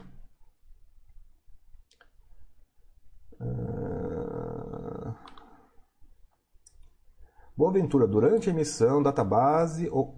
Ah, desculpe. Boaventura pergunta: Durante a emissão, na database, ocorre o ajuste de preço da cota pela média ponderada da emissão? E no caso de lote adicional, ocorre novo ajuste depois? Boaventura, ocorre ocorre na emissão vantajosa. Como assim? Imagina que tem o preço de mercado está aqui e a emissão está aqui. Né? O mercado está aqui, a emissão está aqui. É vantajoso você participar da emissão, né? A pseudo arbitragem vende aqui e compra aqui embaixo. Essa, essa é, faz essa emissão nessas condições, o mercado em cima cria o ajuste. O mercado está aqui em cima e a emissão está aqui embaixo. Essa emissão não faz ajuste. Não é toda a emissão que faz ajuste. Quineia não dá direito de preferência. Mesmo que vantajosa, não faz ajuste. Ah, mas ela é vantajosa. Não é. Ela não é vantajosa para os cotistas atuais, na forma matemática da, do cálculo da bolsa. Você não tem chance de participar da emissão mecanicamente. É uma emissão extra. Então a resposta à sua pergunta é depende. É uma emissão vantajosa com direitos? O ajuste é feito. É uma emissão sem direitos ou desvantajosa? Não faz ajuste. Lembrando, pessoal, o ajuste é do preço do dia anterior. Nada tem a ver com o preço de hoje. Não é o preço de abertura de hoje. Ajusta-se o preço de fechamento anterior. A resposta correta né, é que ajusta-se o preço ex. Só que nenhuma corretora chama isso de preço ex e daí causa essa confusão. A única coisa que aparece no home broker, pessoal, é preço de abertura, é preço máximo, é preço mínimo, é o preço último e de ontem é o preço ex. Não é o preço de fechamento. Está errado o termo lá. Aquilo lá é o preço de fechamento. Preço ex. Preço de abertura é dado pelo primeiro negócio. O preço máximo é dado pelo maior negócio. O preço mínimo é dado pelo menor negócio. O preço de fechamento é dado pelo último negócio. E todos eles são comparados, né? Você calcula o preço de abertura e fechamento, o percentual do último, é em cima do preço ex. E o preço ex é o preço último com ajustes. Hoje teve negócio, ele reseta, ele quebra a sequência. Hoje não teve negócio, o preço ex de hoje é o preço ex de ontem com ajustes. Não teve ajuste de hoje, o preço ex de hoje é o preço ex de ontem, não é o preço último. O pessoal mistura isso pra caramba. Hunt à parte, estou voltando. Segunda pergunta, do Boaventura. E no caso de lote adicional, ocorre novo ajuste depois? ocorre no índice e não ocorre no gráfico descontado. Eu tenho quase certeza, quase certeza que é isso. O ajuste no preço ex é dado em termos da quantidade base da emissão, ignora o mínimo, ignora adicional. E o e no caso de lote adicional, é ajustado depois no índice, mas não no gráfico descontado. É super confuso isso daqui, pessoal. Não se preocupem. Quem estiver ouvindo isso pela primeira vez, nossa, mas é uma maluquice isso. Pois é, meus parabéns, gráfico descontado. Índice, é, ajuste no Big Divisor de índice. É assim mesmo, pessoal, é uma confusão. Ficou claro, Boaventura? Espero que tenha ajudado, que eu sei que é confuso mesmo. Uh, Cedia, há algum risco a mais em fazer o pseudo-arbitragem vendendo a Datacom em vez da DataAce? Fiz os cálculos e testei a hipótese de uma emissão dessa semana. Deu lucro a vender a Datacom. Uh, existe dois riscos a mais. E eu gosto de fazer isso também, né? Mas é muito mais arriscado, por isso que ela até rende talvez mais. Existe o risco da data Ace. A emissão depois que é anunciada, ela tem menor chance de ser modificada e cancelada. Depois que ela inicia. Só que a emissão antes de iniciar, ela tem uma chance muito maior de ela ser alterada, postergada ou cancelada. Esse é um risco muito maior de fazer uma pré-flipagem. Né? Tem a pré-flipagem, a pseudo, é, pseudo-arbitragem e tem a flipagem normal, né? que é a flipagem que todo mundo fala. Então, a diferença, estamos discutindo agora aqui a pré-flipagem em vez da pseudo-arbitragem. Então, quais são os riscos maiores da pré-flipagem? Risco maior é a emissão modificar, cancelar ou não acontecer. Né? Você vendeu a posição e a bolsa dispara. Isso já aconteceu algumas vezes. Outro risco que não era relevante antes, mas está muito mais relevante agora, é a emissão cujo preço se altera no meio do caminho.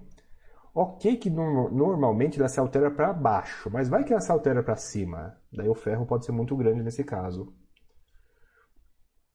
Então, que diminui a eficiência da pré-flipagem em relação à pseudo-arbitragem. Então, esses são os dois riscos, assim, tem vários outros, né, mas esses são os mais relevantes que eu vejo acontecer. Você vai tentar pré-flipar e dá com os burros d'água, porque a emissão não acontece nos próximos seis meses, né? As emissões de janeiro, pessoal, nós estamos em que mês do ano agora, né? Estamos em que mês do ano agora? Tudo bem que o mercado caiu, daí esse é um caso que valeria a pena, mas é circunstancial. O risco menos óbvio é a emissão mudar, o preço mudar, e daí essa conta obviamente muda. Uh, sim, sim, entendi a pergunta, Sadia. Mas é, é Sadia? Cedia, desculpe, Cedia. Fui claro da resposta, porque eu sei que isso é confuso pra caramba. Se alguém não entendeu, eu até não vou explicar muito, porque eu sei que isso é confuso pra caramba. É muito mais fácil a pseudo-arbitragem. Ela é muito menos arriscada. É mais fácil de justificar, é mais fácil de validar. A pré-flipagem pré é muito mais difícil, pessoal. Hum, o que mais chama atenção na filosofia Baster é o cúmulo e não vender patrimônio. Com o tempo vi também que o pessoal que investe em imóveis para alugar trabalha. Pois é. É que não é tão comum assim, mas eu conheço, pessoal. Ah, aquele cara da cidade que tem 20 imóveis. 20 imóveis, ah, é tudo casinha, simples. Simples mesmo, custo-benefício, quarto, cozinha, sala, banheiro. E ele começou, ele construindo, comprando tijolo, deixando o terreno lá, levou três anos para construir a primeira, levou dois anos e nove meses para construir a segunda. Lá, de, levou, depois de 30 anos, ele conseguia construir, sim, perto de uma casa, quase uma casa por ano, mas ele já estava meio mais velhinho e tal. Cada casa é meio salário, só que cada casa meio salário é um cara que tem 15 salários mínimos. Um cara que tem 15 salários mínimos já está nos 2% mais alto da população, pessoal. Quem que ganha 15 mil reais por mês? Deve ter muita gente aqui, eu sei, mas não é. Eu estou olhando para a padaria que tem na frente da minha casa. Tem hoje o garçom, o chapeiro, o atendente e duas pessoas na rotisserie padaria. A chance, tirando os donos que sofreram pra caramba, mas tirando os donos que é variável para cima e para baixo, eu tenho quase tenho convicção que os dois da rotisserie, o garçom, o atendimento, pessoal é salário mínimo. Aqui, ó. Num nível de São, numa rua de São Paulo que tem IDH altíssimo. Esse é o normal da população.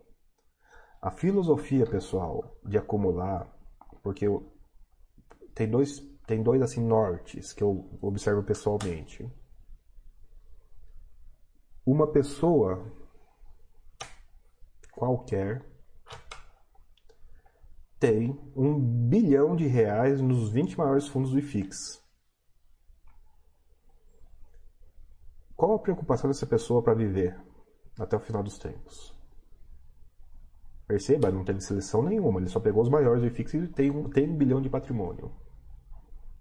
Aparentemente, é uma resposta muito boa. Esse pessoal não tem problemas de vida. Se, se tiver um problema médico que consuma um bilhão de patrimônio, esse cara está morto. Ele tem um bilhão e 500 milhões. Não importa. Né? O cara tá um problema médico de um bilhão, o cara morreu. E fora isso, só tem guerra civil que morre patrimônio. Deve a história de internacionalizar um pouquinho, mas não vamos entrar nesse mérito. Então, chegar ou mirar nesse um cara de um bi de patrimônio com as 20 maiores ações, as 20 maiores fundos imobiliários, é um plano muito factível. Ah, daí o pessoal tenta otimizar e na otimização se perde. Adiantou o que otimizar? É um fenômeno, não estou dizendo que é universal, mas ele é muito comum. O pessoal tenta otimizar, otimizar, otimizar, mas na primeira otimização ele cai da ponte. A filosofia é calibrada, pessoal, para a maioria. E para a maioria mesmo, não é a maioria 50%, para a maioria 98%. A maioria que nunca postou um comentário no, no fórum, a maioria que até põe a carteira para reavaliação. Cara, quando eu olhava a carteira aqui na Baster, eu reparava nisso. Mais de quatro, não sei se ainda hoje era, mas era assim, é quatro quintos dos nicks que pedia avaliação da carteira não tinha uma mensagem sequer, sequer no, nos fóruns. É uma imensa maioria silenciosa. É calibrada para essas pessoas a filosofia, não é calibrada para quem participa. Para quem a gente vê a participação, a gente acha que a, a média dos participantes é a média dos assinantes ou a média do público geral, pessoal. Não é, não é, não é, não é. A gente não pode olhar para aquilo que a gente vê, porque aquilo que a gente vê aqui, nas discussões, no fórum, não é de jeito nenhum nem a média do público do, do site, nem, nem de jeito nenhum a média do público do geral. De novo, quando eu comecei aqui, tinha. Quem tinha cinco fundos imobiliários era maluco de pedra, estava pulverizado com cinco fundos. Nossa, que época mal. Baixa na madeira. E quando eu incentivei o pessoal a subir o número de cotas e tal, eu vi que esse fenômeno se, se foi modificando também nas carteiras que eu acompanhava. E um fenômeno maravilhoso surgiu. Quem tinha carteiras relativamente mais diversificadas dentro do público tinha carteiras muito mais viáveis em aposentadoria do que as carteiras. O cara que permitia se olhar mais fundos fazia escolhas melhores. Talvez não em termos de retorno absoluto, mas em termos de retorno risco, as carteiras mais diversificadas escolhia ativos que na média tinham retornos riscos mais comuns. Agora, o fenômeno que mais me assustou quando eu vi é o seguinte: tinha muito mais carteira cumprida de pessoas que pouco comentavam e tinha carteira muito mais curta no público que muito comentava. É outra coisa que distorce enormemente essa discussão.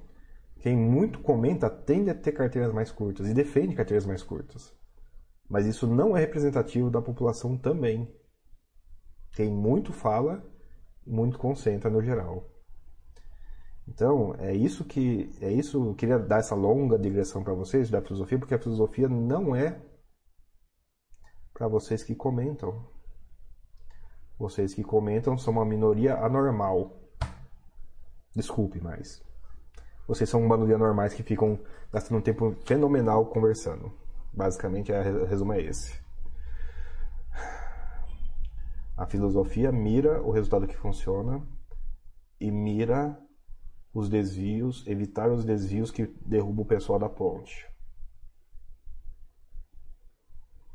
Os suicídios por mexer com opção e na bancada fora do Brasil e dentro do Brasil estão aumentando com o aumento do público, pessoal. A bolsa vai encontrar pessoas que não têm tendências suicidas e vai fazer a pessoa acabar se suicidando porque ela vai se entrincheirar num problema insolúvel. Do mesmo jeito que o cara que tem um bilhão na positiva não tem problema nenhum. O cara que tem um bilhão na negativa, um bilhão negativo, o cara tem 23 anos, faz uma coisa na bolsa e fica um bilhão negativo. Qual que é o prospecto de vida dessa pessoa? Nem terminou a faculdade ainda.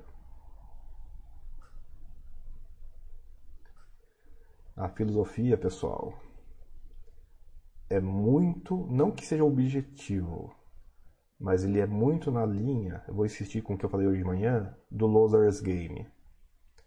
Losers Game não é um jogo de perdedores. Losers Game é um jogo em que provavelmente caprichar e não perder é a melhor estratégia. E ela é calibrada para o público do site, que não é o público que comenta. Seus bandos de anormais tagarela, só para avisar, tá? Não é um xingamento, pessoal, mas para vocês terem consciência disso.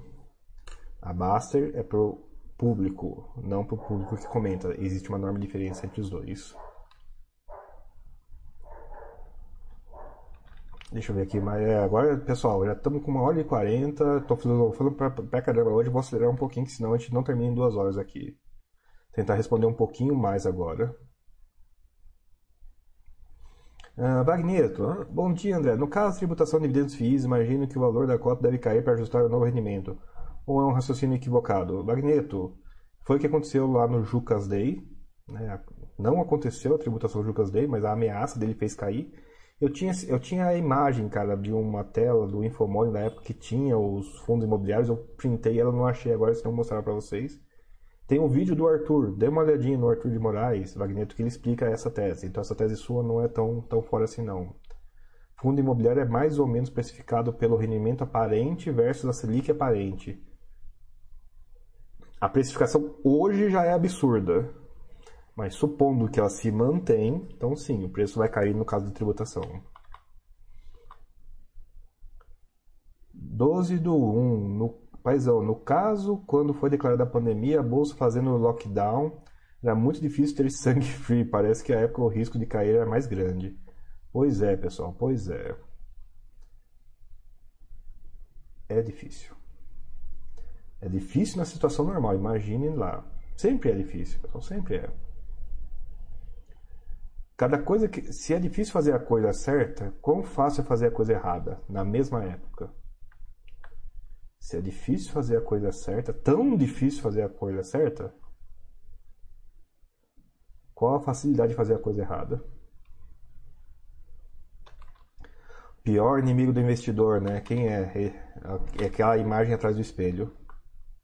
Lockdown, circuit break, sim, entendi, entendi. Pode falar um pouco sobre FDIC? FDIC é mais operação estruturada, alguns eles são de prazo, eu vou deixar para fazer isso no momento que a gente esteja menos corrido, que agora estamos muito, muito corrido. Mas FDIC é crédito, e crédito, se você gosta de renda fixa e não analisa o devedor, é factível. Mas eu não gosto desse estilo. FDIC ou crédito, eu gosto de analisar o credor um por um. Ok, que FDIC pulveriza um pouco o risco, que ajuda e tal. Dá para fazer, dá para olhar em termos de risco setorial, dá para olhar em termos do gestor é bom ou ruim, tem histórico bom ou ruim. Mas, no geral, o FDIC, o FDIC compara com a NTNB, pessoal. É uma coisa que está ficando... É uma coisa de país desenvolvido e nós alcançamos. Tem muito FDIC negociando o preço da risco soberano. Do mesmo jeito que eu não gosto de DI para correr risco imobiliário, eu não vejo razão nenhuma para você ter um FDIC, crédito privado, para correr risco soberano. As mil coisas do juros baixo fazem, inclusive essa, iguala, iguala risco privado com risco soberano. Nunca dá certo isso, pessoal. CS Júnior, André, uma curiosidade sobre sua trajetória. O que foi mais importante para a independência financeira? O reinvestimento em proventos, os grandes aportes, ganho de capital em trades, aumentando as cotas. Não foi nada disso. O grande, a coisa mais importante que isoladamente deu uma independência financeira foi o nível de poupança. A minha independência financeira foi muito curta, num prazo de 2001, quando meu salário aumentou até eu parar de trabalhar, 2012, né, 12 anos, isoladamente o maior fator foi o nível de poupança. Por quê? Porque minha renda subiu e eu não subi meu padrão de vida. Daí eu poupei, comecei poupando 50% e ao longo do caminho desses 12 anos eu mantive, sem planejamento nenhum, foi o que aconteceu. Eu mantive essa taxa de poupança, uma taxa de poupança absurda, mas que me deu independência financeira aposentado, né, com independência financeira, uma, um grande fator do aumento dos meus rendimentos foi para a flipagem. Por incrível que pareça, fiquei espantado o nível. O reinvestimento de meia década foi menor do que a pré-flipagem dos últimos dois, três anos. Tudo bem que pré-flipagem é uma coisa muito temporária, né? você não pode contar com isso. Mas eu vou dizer para vocês, viu? Eu que saí empatado ter um ano que reinvesti 50%, ter outro ano que reinvesti 70 e tantos por cento. Acho que é 76 e 48, eu não vou lembrar agora exatamente o número, mas 2018 é 70 e tantos e 2019 40 é quase 50. E foi e foi pseudo arbitragem. As maluquices de bolsa subindo, viu? Minha, mas o resumo do CRS Júnior.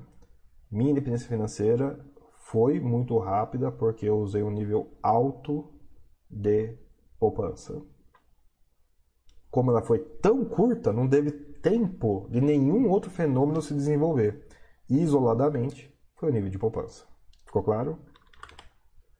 Boaventura, nesse ano muitas empresas reduziram o payout, postergaram a distribuição de dividendos para aliviar o caixa. Sim, eu queria ter uma noção de tamanho para te comparar com o que aconteceu com o FII. Geraldo, André, você mencionou que um filho da alta, sim, tenho 30k em fundo IRF, meu banco que não é conciliável, migrar para uma vez para as FIIs, parabéns, obrigado. Nunca, nunca, nunca faça a migração de uma vez, costuma dar muito errado. Faça a migração devagarzinho. Monte sua carteira devagar no Buster System, aporte devagar. Ah, mas eu vou pegar o mercado subindo. Você devia ter pegado o mercado descendo. Ah, mas era difícil. Eu sei que é difícil. Então, de novo, se é, o que é, quando está difícil fazer o que é certo, deve estar tá fácil fazer o que é errado. Você está nessa, meu caro, por longuíssimo prazo. Você tem que montar sua carteira com todo o tempo do mundo por favor. Eu vejo pessoas que pulam na bolsa quando, quando caem e vejo pessoas que vivem tranquila. Correlaciona a seguinte questão: eu pus meu dinheiro na bolsa de uma vez só. A chance dessa pessoa sair da bolsa em prejuízo é muito maior do que a pessoa que foi colocando devagarzinho e tem uma carteira diversificada. Colocando devagarzinho, não é só a carteira diversificada ah, eu vou ter 30 fundos, mil reais em cada um. Ok, que bom que você não vai conseguir se lembrar do preço médio. Vai te ajudar. Mas nada como se aportar devagarzinho. Você ter a dor, a encheção de saco, ter que ficar escriturando, fazendo negócio. É, sofrer para investir é importante. Porque daí você não vai com tanta facilidade desinvestir. Você tem que sofrer para quem sabe assim você considerar duas vezes né, desinvestir no caso de uma, de uma crise. Uh, Mais um para girar a carteira. Pois é, pessoal.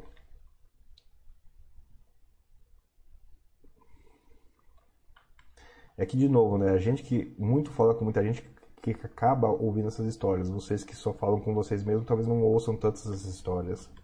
A gente vai ter visões diferentes, né? André, o que você recomenda ler sobre FIRE? Um, Evite as fórmulas prontas. Pode pegar aqueles livros que é mais de autoajuda, de como organizar suas finanças. Tem uma parte prática e tem uma parte filosófica. Então, livros que ajudam você a organizar suas finanças na parte prática é aqueles livros mais de autoajuda sobre vida frugal. Ah, mas fale não é vida frugal e não é organização de finanças. Não, mas intersecta. Eu prefiro que você prefiro que você entenda e consiga executar em vez de você virar o Zé Continha que eu percebi isso, pessoal. O pessoal de grupo é muito Zé Continha. E daí. Se isso funciona para o Zé Continha, é feliz. Mas não é minha experiência. Eu vi pessoas atrás de pessoas que não planejaram ter uma vida tipo Fire e conseguiram. O planejamento aumenta o seu sucesso em Fire, não garante seu sucesso em Fire. Então eu prefiro que você tenha as coisas relacionadas ao né, parar de trabalhar cedo do que qualquer outra coisa. Ah, o Rodrigo N fez, que bom. Rodrigo N. BBPO tem 64 imóveis e 44 estão com asterisco. E o próprio já caçou, já era a própria pergunta, mas obrigado, Rodrigo, que você fez exatamente a segunda pergunta. Asterisco são os imóveis onde não foi finalizado o processo de transferência da propriedade fiduciária é um português bonito e rebuscado para dizer o seguinte: os imóveis não estão no nome do fundo. O fundo está para completar oito anos, se já não completou. Pergunta aos presentes. Quem tem BBPO sabia que 44 dos 64 imóveis não estão em nome do fundo? Quem tem BBPO e ficaria mais preocupado em o Banco do Brasil não renovar ou o fundo não ter os imóveis? Por favor, respondam. Ah. André, existe algum FII interessante, liquidez, bons ativos que não faz parte do IFIX? Muito pouco, J Neto. Começa a ser o desenvolvimento e os de prazo super encrenquinha, que eu até topo e tal, mas envolve você ser analista. Então eu vou dizer para você, sim, existe, use seus poderes de análise para achá-los, porque precisa ser são ativos de acompanhamento mensal, às vezes semanal. É um inferno na Terra ter eles, mas existem sim. O esforço é recompensado. Não precisa ser fora do IFIX, pessoal. Passou da metade do IFIX para baixo, que é comprido pra caramba, o antigo ainda não vi exatamente o novo, mas do IFIX atual, passou da metade para baixo, já está já tá na, já tá na zona ali do mais, in, mais incomuns, é mais, menos, menos triviais. Não precisa ser fora do IFIX não para você fazer esse tipo de análise.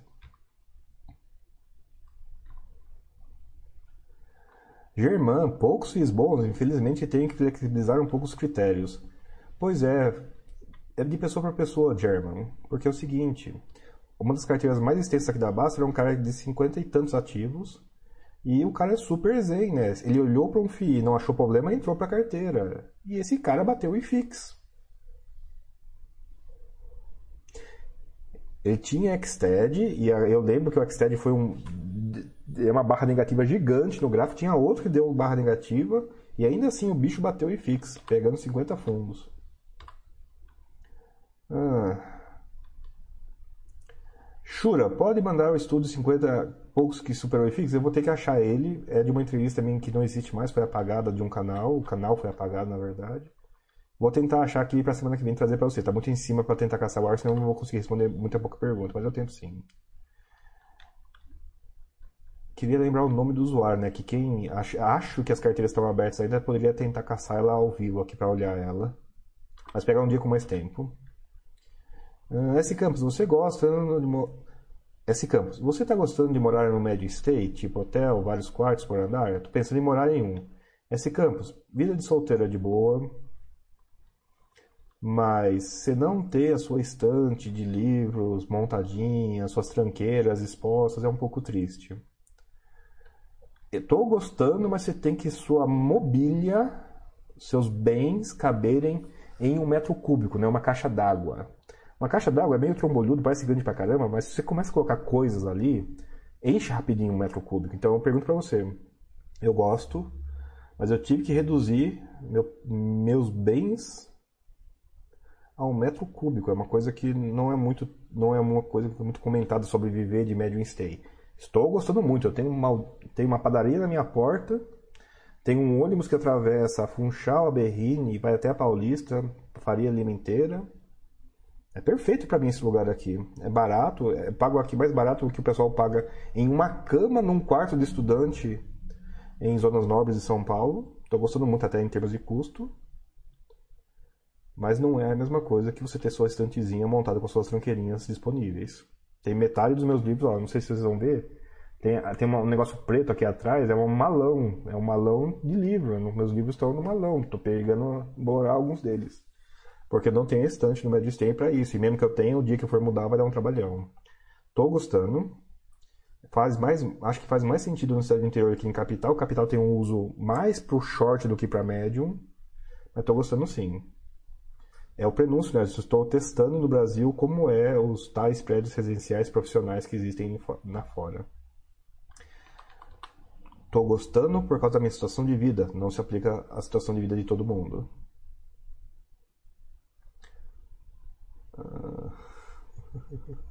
Rodrigo N. Quando eu tiver grana para ter acesso à participação no Shopping Guatemi de Fortaleza, fora da bolsa, eu deixo de comprar FII. Pois é, pessoal, pois é. Eu também.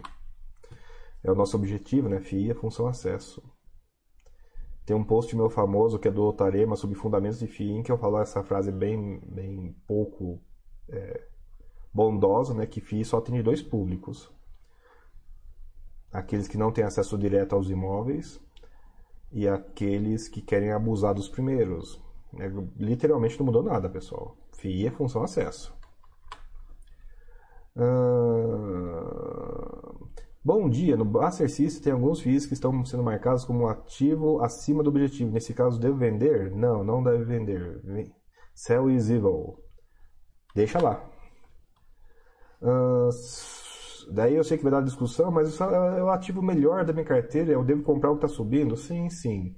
Mas aí você teria que ter um Buster System que é sobre valor de aporte e não sobre marcação ao mercado. Eu acho que não tem isso aqui no site ainda, ou não tem no site. Seria a solução. Ainda assim, um, Buster System modificado a valor de aporte em vez de marcação ao mercado, para deixar o pessoal comprar cada vez que sobe mais, ele não é tão diferente assim no resultado final, em aportes. Só vai deixar você fazer coisas fora de ordem. Muda a ordem, mas não muda tanto assim a alocação final, pessoal. Então não tenham pressa em mudar o sistema, não. Ah, é, o, próprio Rafa responde. Obrigado, Rafa. Uh, o, pessoal, o Rodrigo também responde. Uh, Búfalo, André, minha dúvida já foi discutida. Minha dúvida sobre diluição e novas emissões. Se eu entrar em todas as novas emissões, meu caixa vai sumir. Só me resta ser diluído?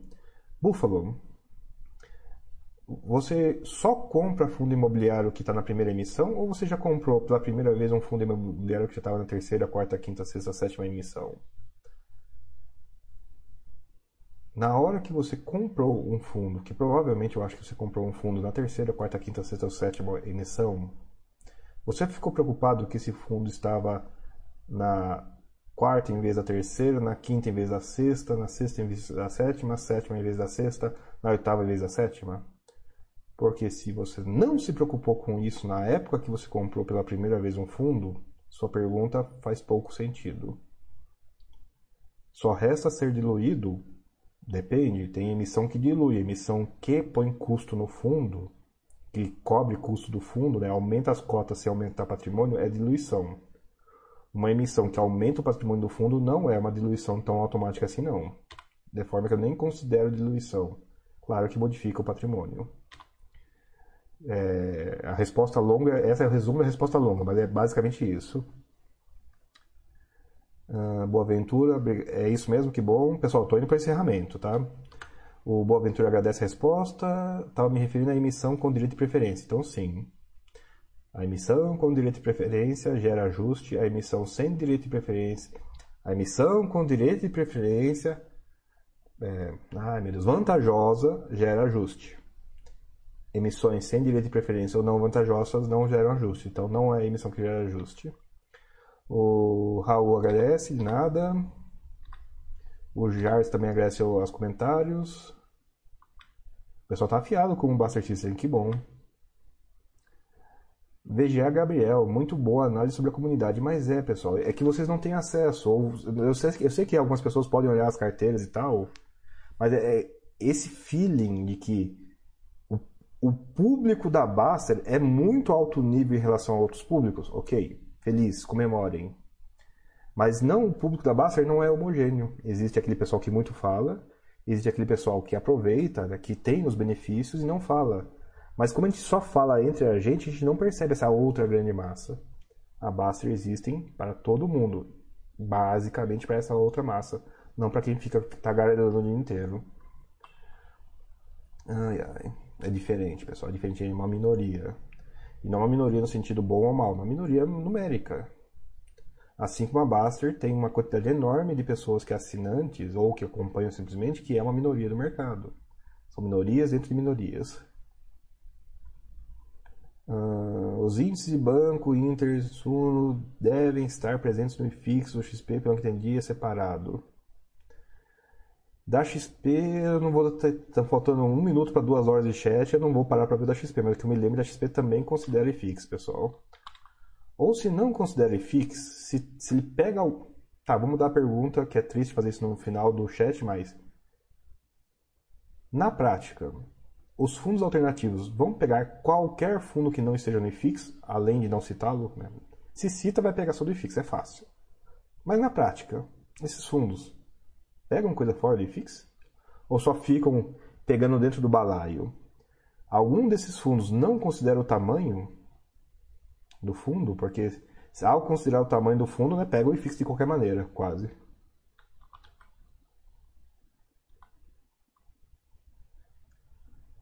Cheguei para ouvir o tuba do CRI. Ai, ai, ai. Curitiba, teve uma pergunta muito relevante para você para trás sobre o público do Reddit. Tenta voltar no histórico aqui para você ver a discussão sobre o Reddit, para você comentar isso ou não. Mas, mas é interessante. Ah, não, não, não façam essa fama de mim do tuba do CRI. Eu fui a tuba do CRI do Bovespa Fix, né? Falando assim, o pessoal vai achar que eu sou tuba do, do CRI do Brasil inteiro. Não, Bovespa, ser tuba do Bovespa fixo é completamente diferente de ser tuba né, de CRI no geral. Ainda bem que os chats são longos. Aí fica gravado, né? Esses chats ficam gravados, é mais fácil. Dr. Simão Bacamante vai recolher todas as 13 horas. Pessoal, é 13 horas já. Tô com, com fome. Vocês não estão com fome, não? Ah, tá. Eu já fiz a pergunta aqui do Rodrigo N. Não é que eles são retardados, eles se chamam de retardados ou alguma coisa, um termo muito próximo disso. Uh, é, Stoic, desculpa André, mas eu não concordo muito com a sua opinião sobre a quem se destina a filosofia. Existem diversos estudos publicados na comunidade comprovando que o acúmulo de rendimento de quem segue filosofia são maiores de quem fica preocupado mais com cotação e gira carteira. Concordo. Perceba que Concordo que existem esses estudos também, inclusive Stoic, e pode discordar, tranquilo. O procedimento é tão semelhante, a razão pode ser distinta, mas o procedimento é semelhante e produz o mesmo resultado, é uma forma de, de evolução convergente. Ainda que a razão seja diferente, contanto que o procedimento seja próximo, o resultado também tende a ser próximo. Olha que legal. André, por favor, esclarecimento. Pré-flipagem esse número de pseudo-arbitragem? Não, não é. Eu sei que muita gente confunde. Eu até tentei usar uma terminologia diferente sobre pré-flip, mid-flip e pós-flip e não pegou, então eu continuo usando os termos originais. Pré-flipar é, é, fazer a operação antes dos direitos, antes de você ter o direito. É uma conta diferente da pseudo-arbitragem, quando você já ficou ex, você já vai, já recebeu ou vai receber os direitos. São coisas diferentes. A pré-flip ocorre num prazo diferente da pseudo-arbitragem, tem mecanismos diferentes, tem contas diferentes e tem riscos diferentes, que foi o que a gente discutiu hoje, que é mais importante. Uh, André, tendo em vista que FIIs, CRIs distribuem a inflação, seria o caso de exigir um prêmio equivalente à inflação DI antes de relação aos FIIs? Seria bom, resolveria o problema, só existe esse prêmio em mercados deprimidos. Mercados normais, é provavelmente esse prêmio não existe. Uh, André, bom dia. Estamos no boa tarde, mas bora lá. Nesse horário eu tô, tô sentindo, cara, o estômago aqui roncando. Ai, ai.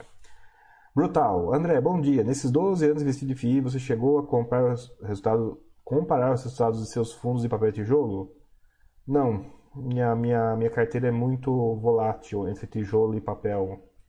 Então eu não consigo ter um padrão de comparação bom. Eu poderia fazer um estudo de mercado, mas é que minha carteira flutua. Ao longo de muitos meses eu vou trocando FII por papel e é, tijolo por papel e depois papel para tijolo, dependendo de como está os juros reais da economia. Não serve a minha carteira para fazer isso.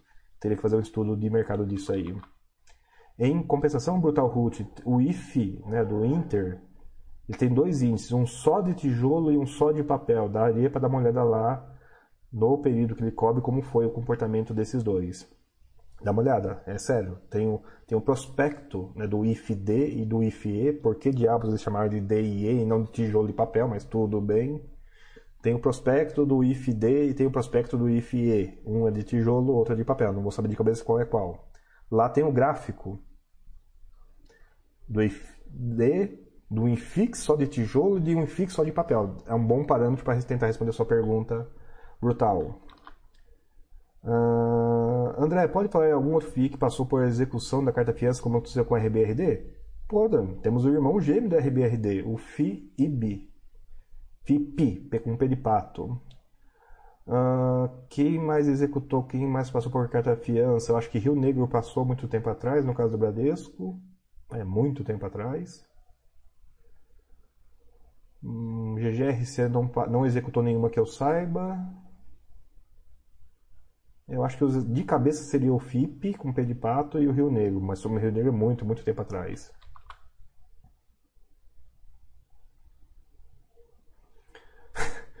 Não tem comunidade de retardado, pessoal. É feio falar retardado, tá? Por isso eu estou usando o termo, não a expressão.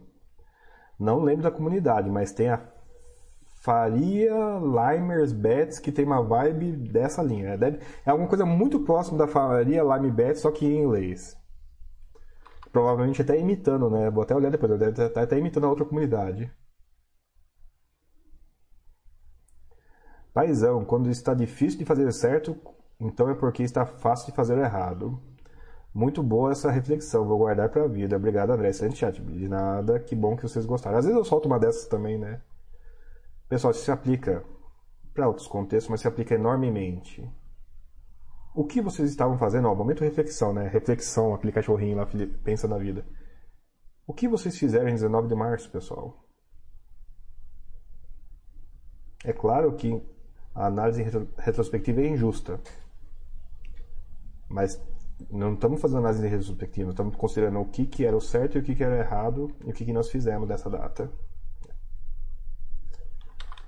Ai, ai. Selite em inglês é Wall Street Bets.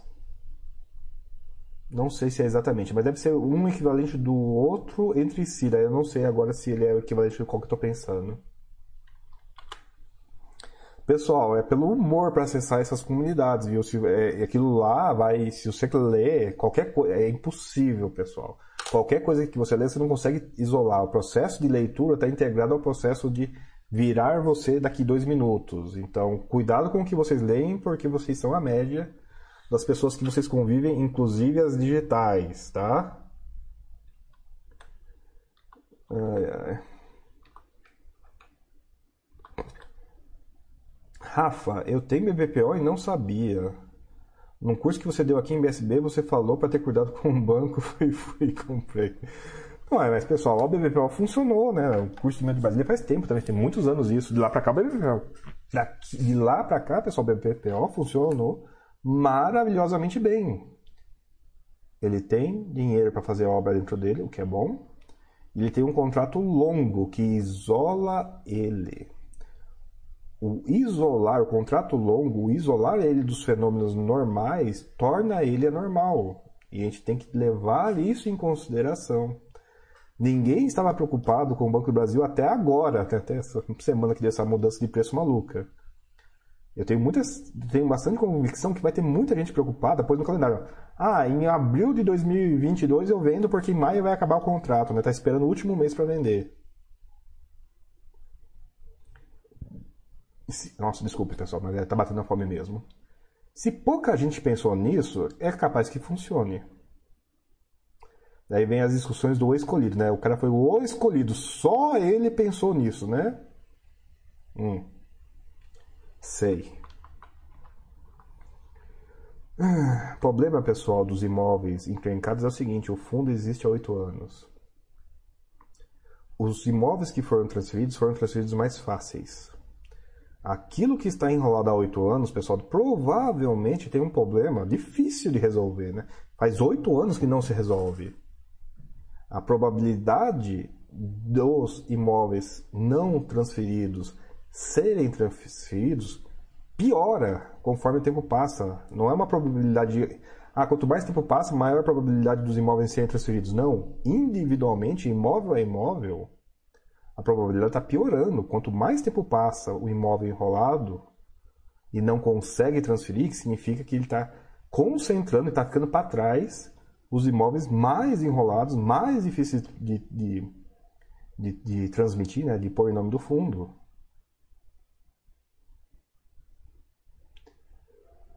No, novamente, para refletir isso daí.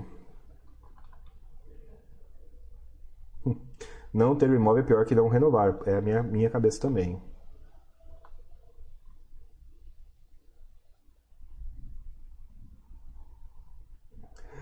Curso de BSB, curso em BSB. Evite RMG, cuidado com bancos.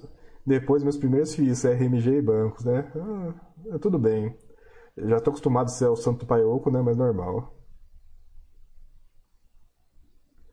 Búfalo, a resposta foi ótima. Que bom que fez sentido, que bom que você gostou. Espero que, espero que seja mais além de ter feito sentido, né? Foxhold, quando tá difícil de fazer o certo, é fácil de fazer o errado. Valeu por todo o chat. Que bom, pessoal. Podem usar. É de boa isso daí. A quantidade de fenômenos que a gente considera humanos e sociais modernos, cara, que são mantidos porque a gente vive perto uns dos outros, porque a gente tem que tolerar uns aos outros, é impressionante. E tem também, me lembra essa frase aí enormemente. Pessoal, uma, duas horas de dead chat, vamos finalizar, vamos dar os agradecimentos aí que tá, já foi, já foi. Uh... Stoic, mas se o resultado for próximo, então é melhor escolher o método com menos risco. Concordo totalmente. Concordo totalmente. Agora, se os dois métodos são parecidos, né, vai ser um pouco difícil distinguir qual que é o menos risco. De novo, em termos de argumentação, eles parecem bastante diferentes. O que importa mesmo é o que a pessoa faz. É claro que o pensamento molda a ação, e por isso que sim, é relevante sim de escolher algum pensamento que funcione ou que crie né, o fenômeno, que crie o comportamento, que crie aquela ação específica. Dois comportamentos, duas linhas de pensamento que gerem no geral o mesmo resultado, não significa que as duas linhas de pensamento em cada pessoa vai gerar o mesmo resultado. Por isso que sim, cada pessoa vai ter que provavelmente fazer ver qual linha que funciona melhor na cabeça para gerar aquele resultado. É um problema bastante humano esse, né?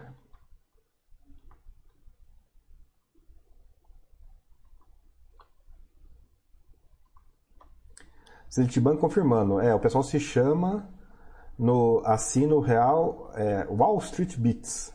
Bets? Bets? Bets? Eu acho que é Bets.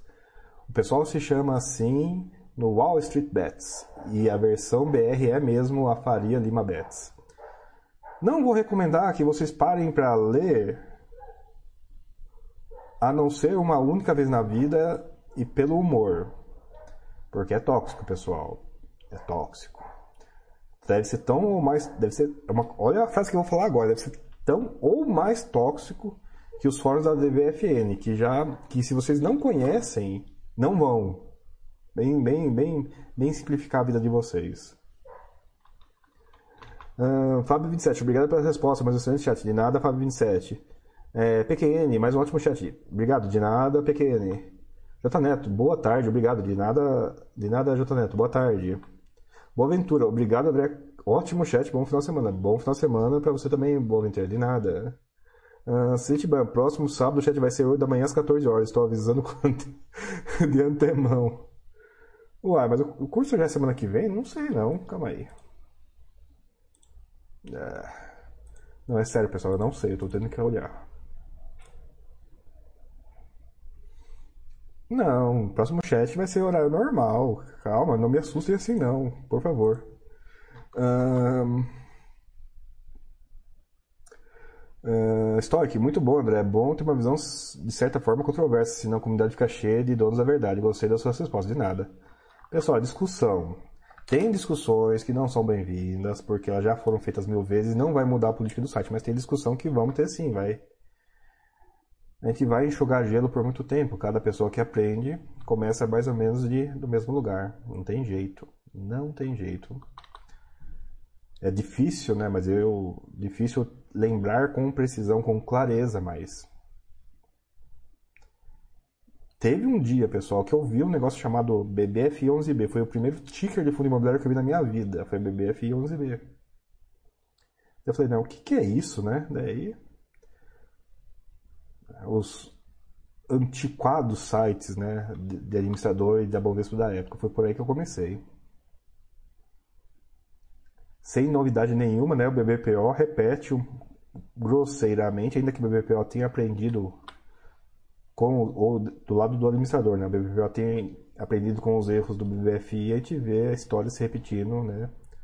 BBPO agora em relação ao BBFI, né? Não à toa que um chama-se 2 e o outro não tem o 1, né, mas é sempre no coração de todos nós o primeiro progressivo 1, né, o progressivo 1. Sem mais respostas, eu consegui vencer, hoje eu consegui vencer as respostas, coisa rara. As perguntas. Pessoal, encerrando o chat de fundos imobiliários aqui pela Baster.com. Cuidem bem da é, tenham reserva de emergência, pessoal, porque é necessário. Cuidem bem da saúde, quem tem um pouquinho um pouquinho não, tem um belo tanto de pandemia ainda para te dar pela frente. Muito bons investimentos, muita tranquilidade, o que é mais fácil agora né, que tudo mais voltou. E é isso, pessoal. Nos vemos por aí. Abraço, abraço. E, e, e até.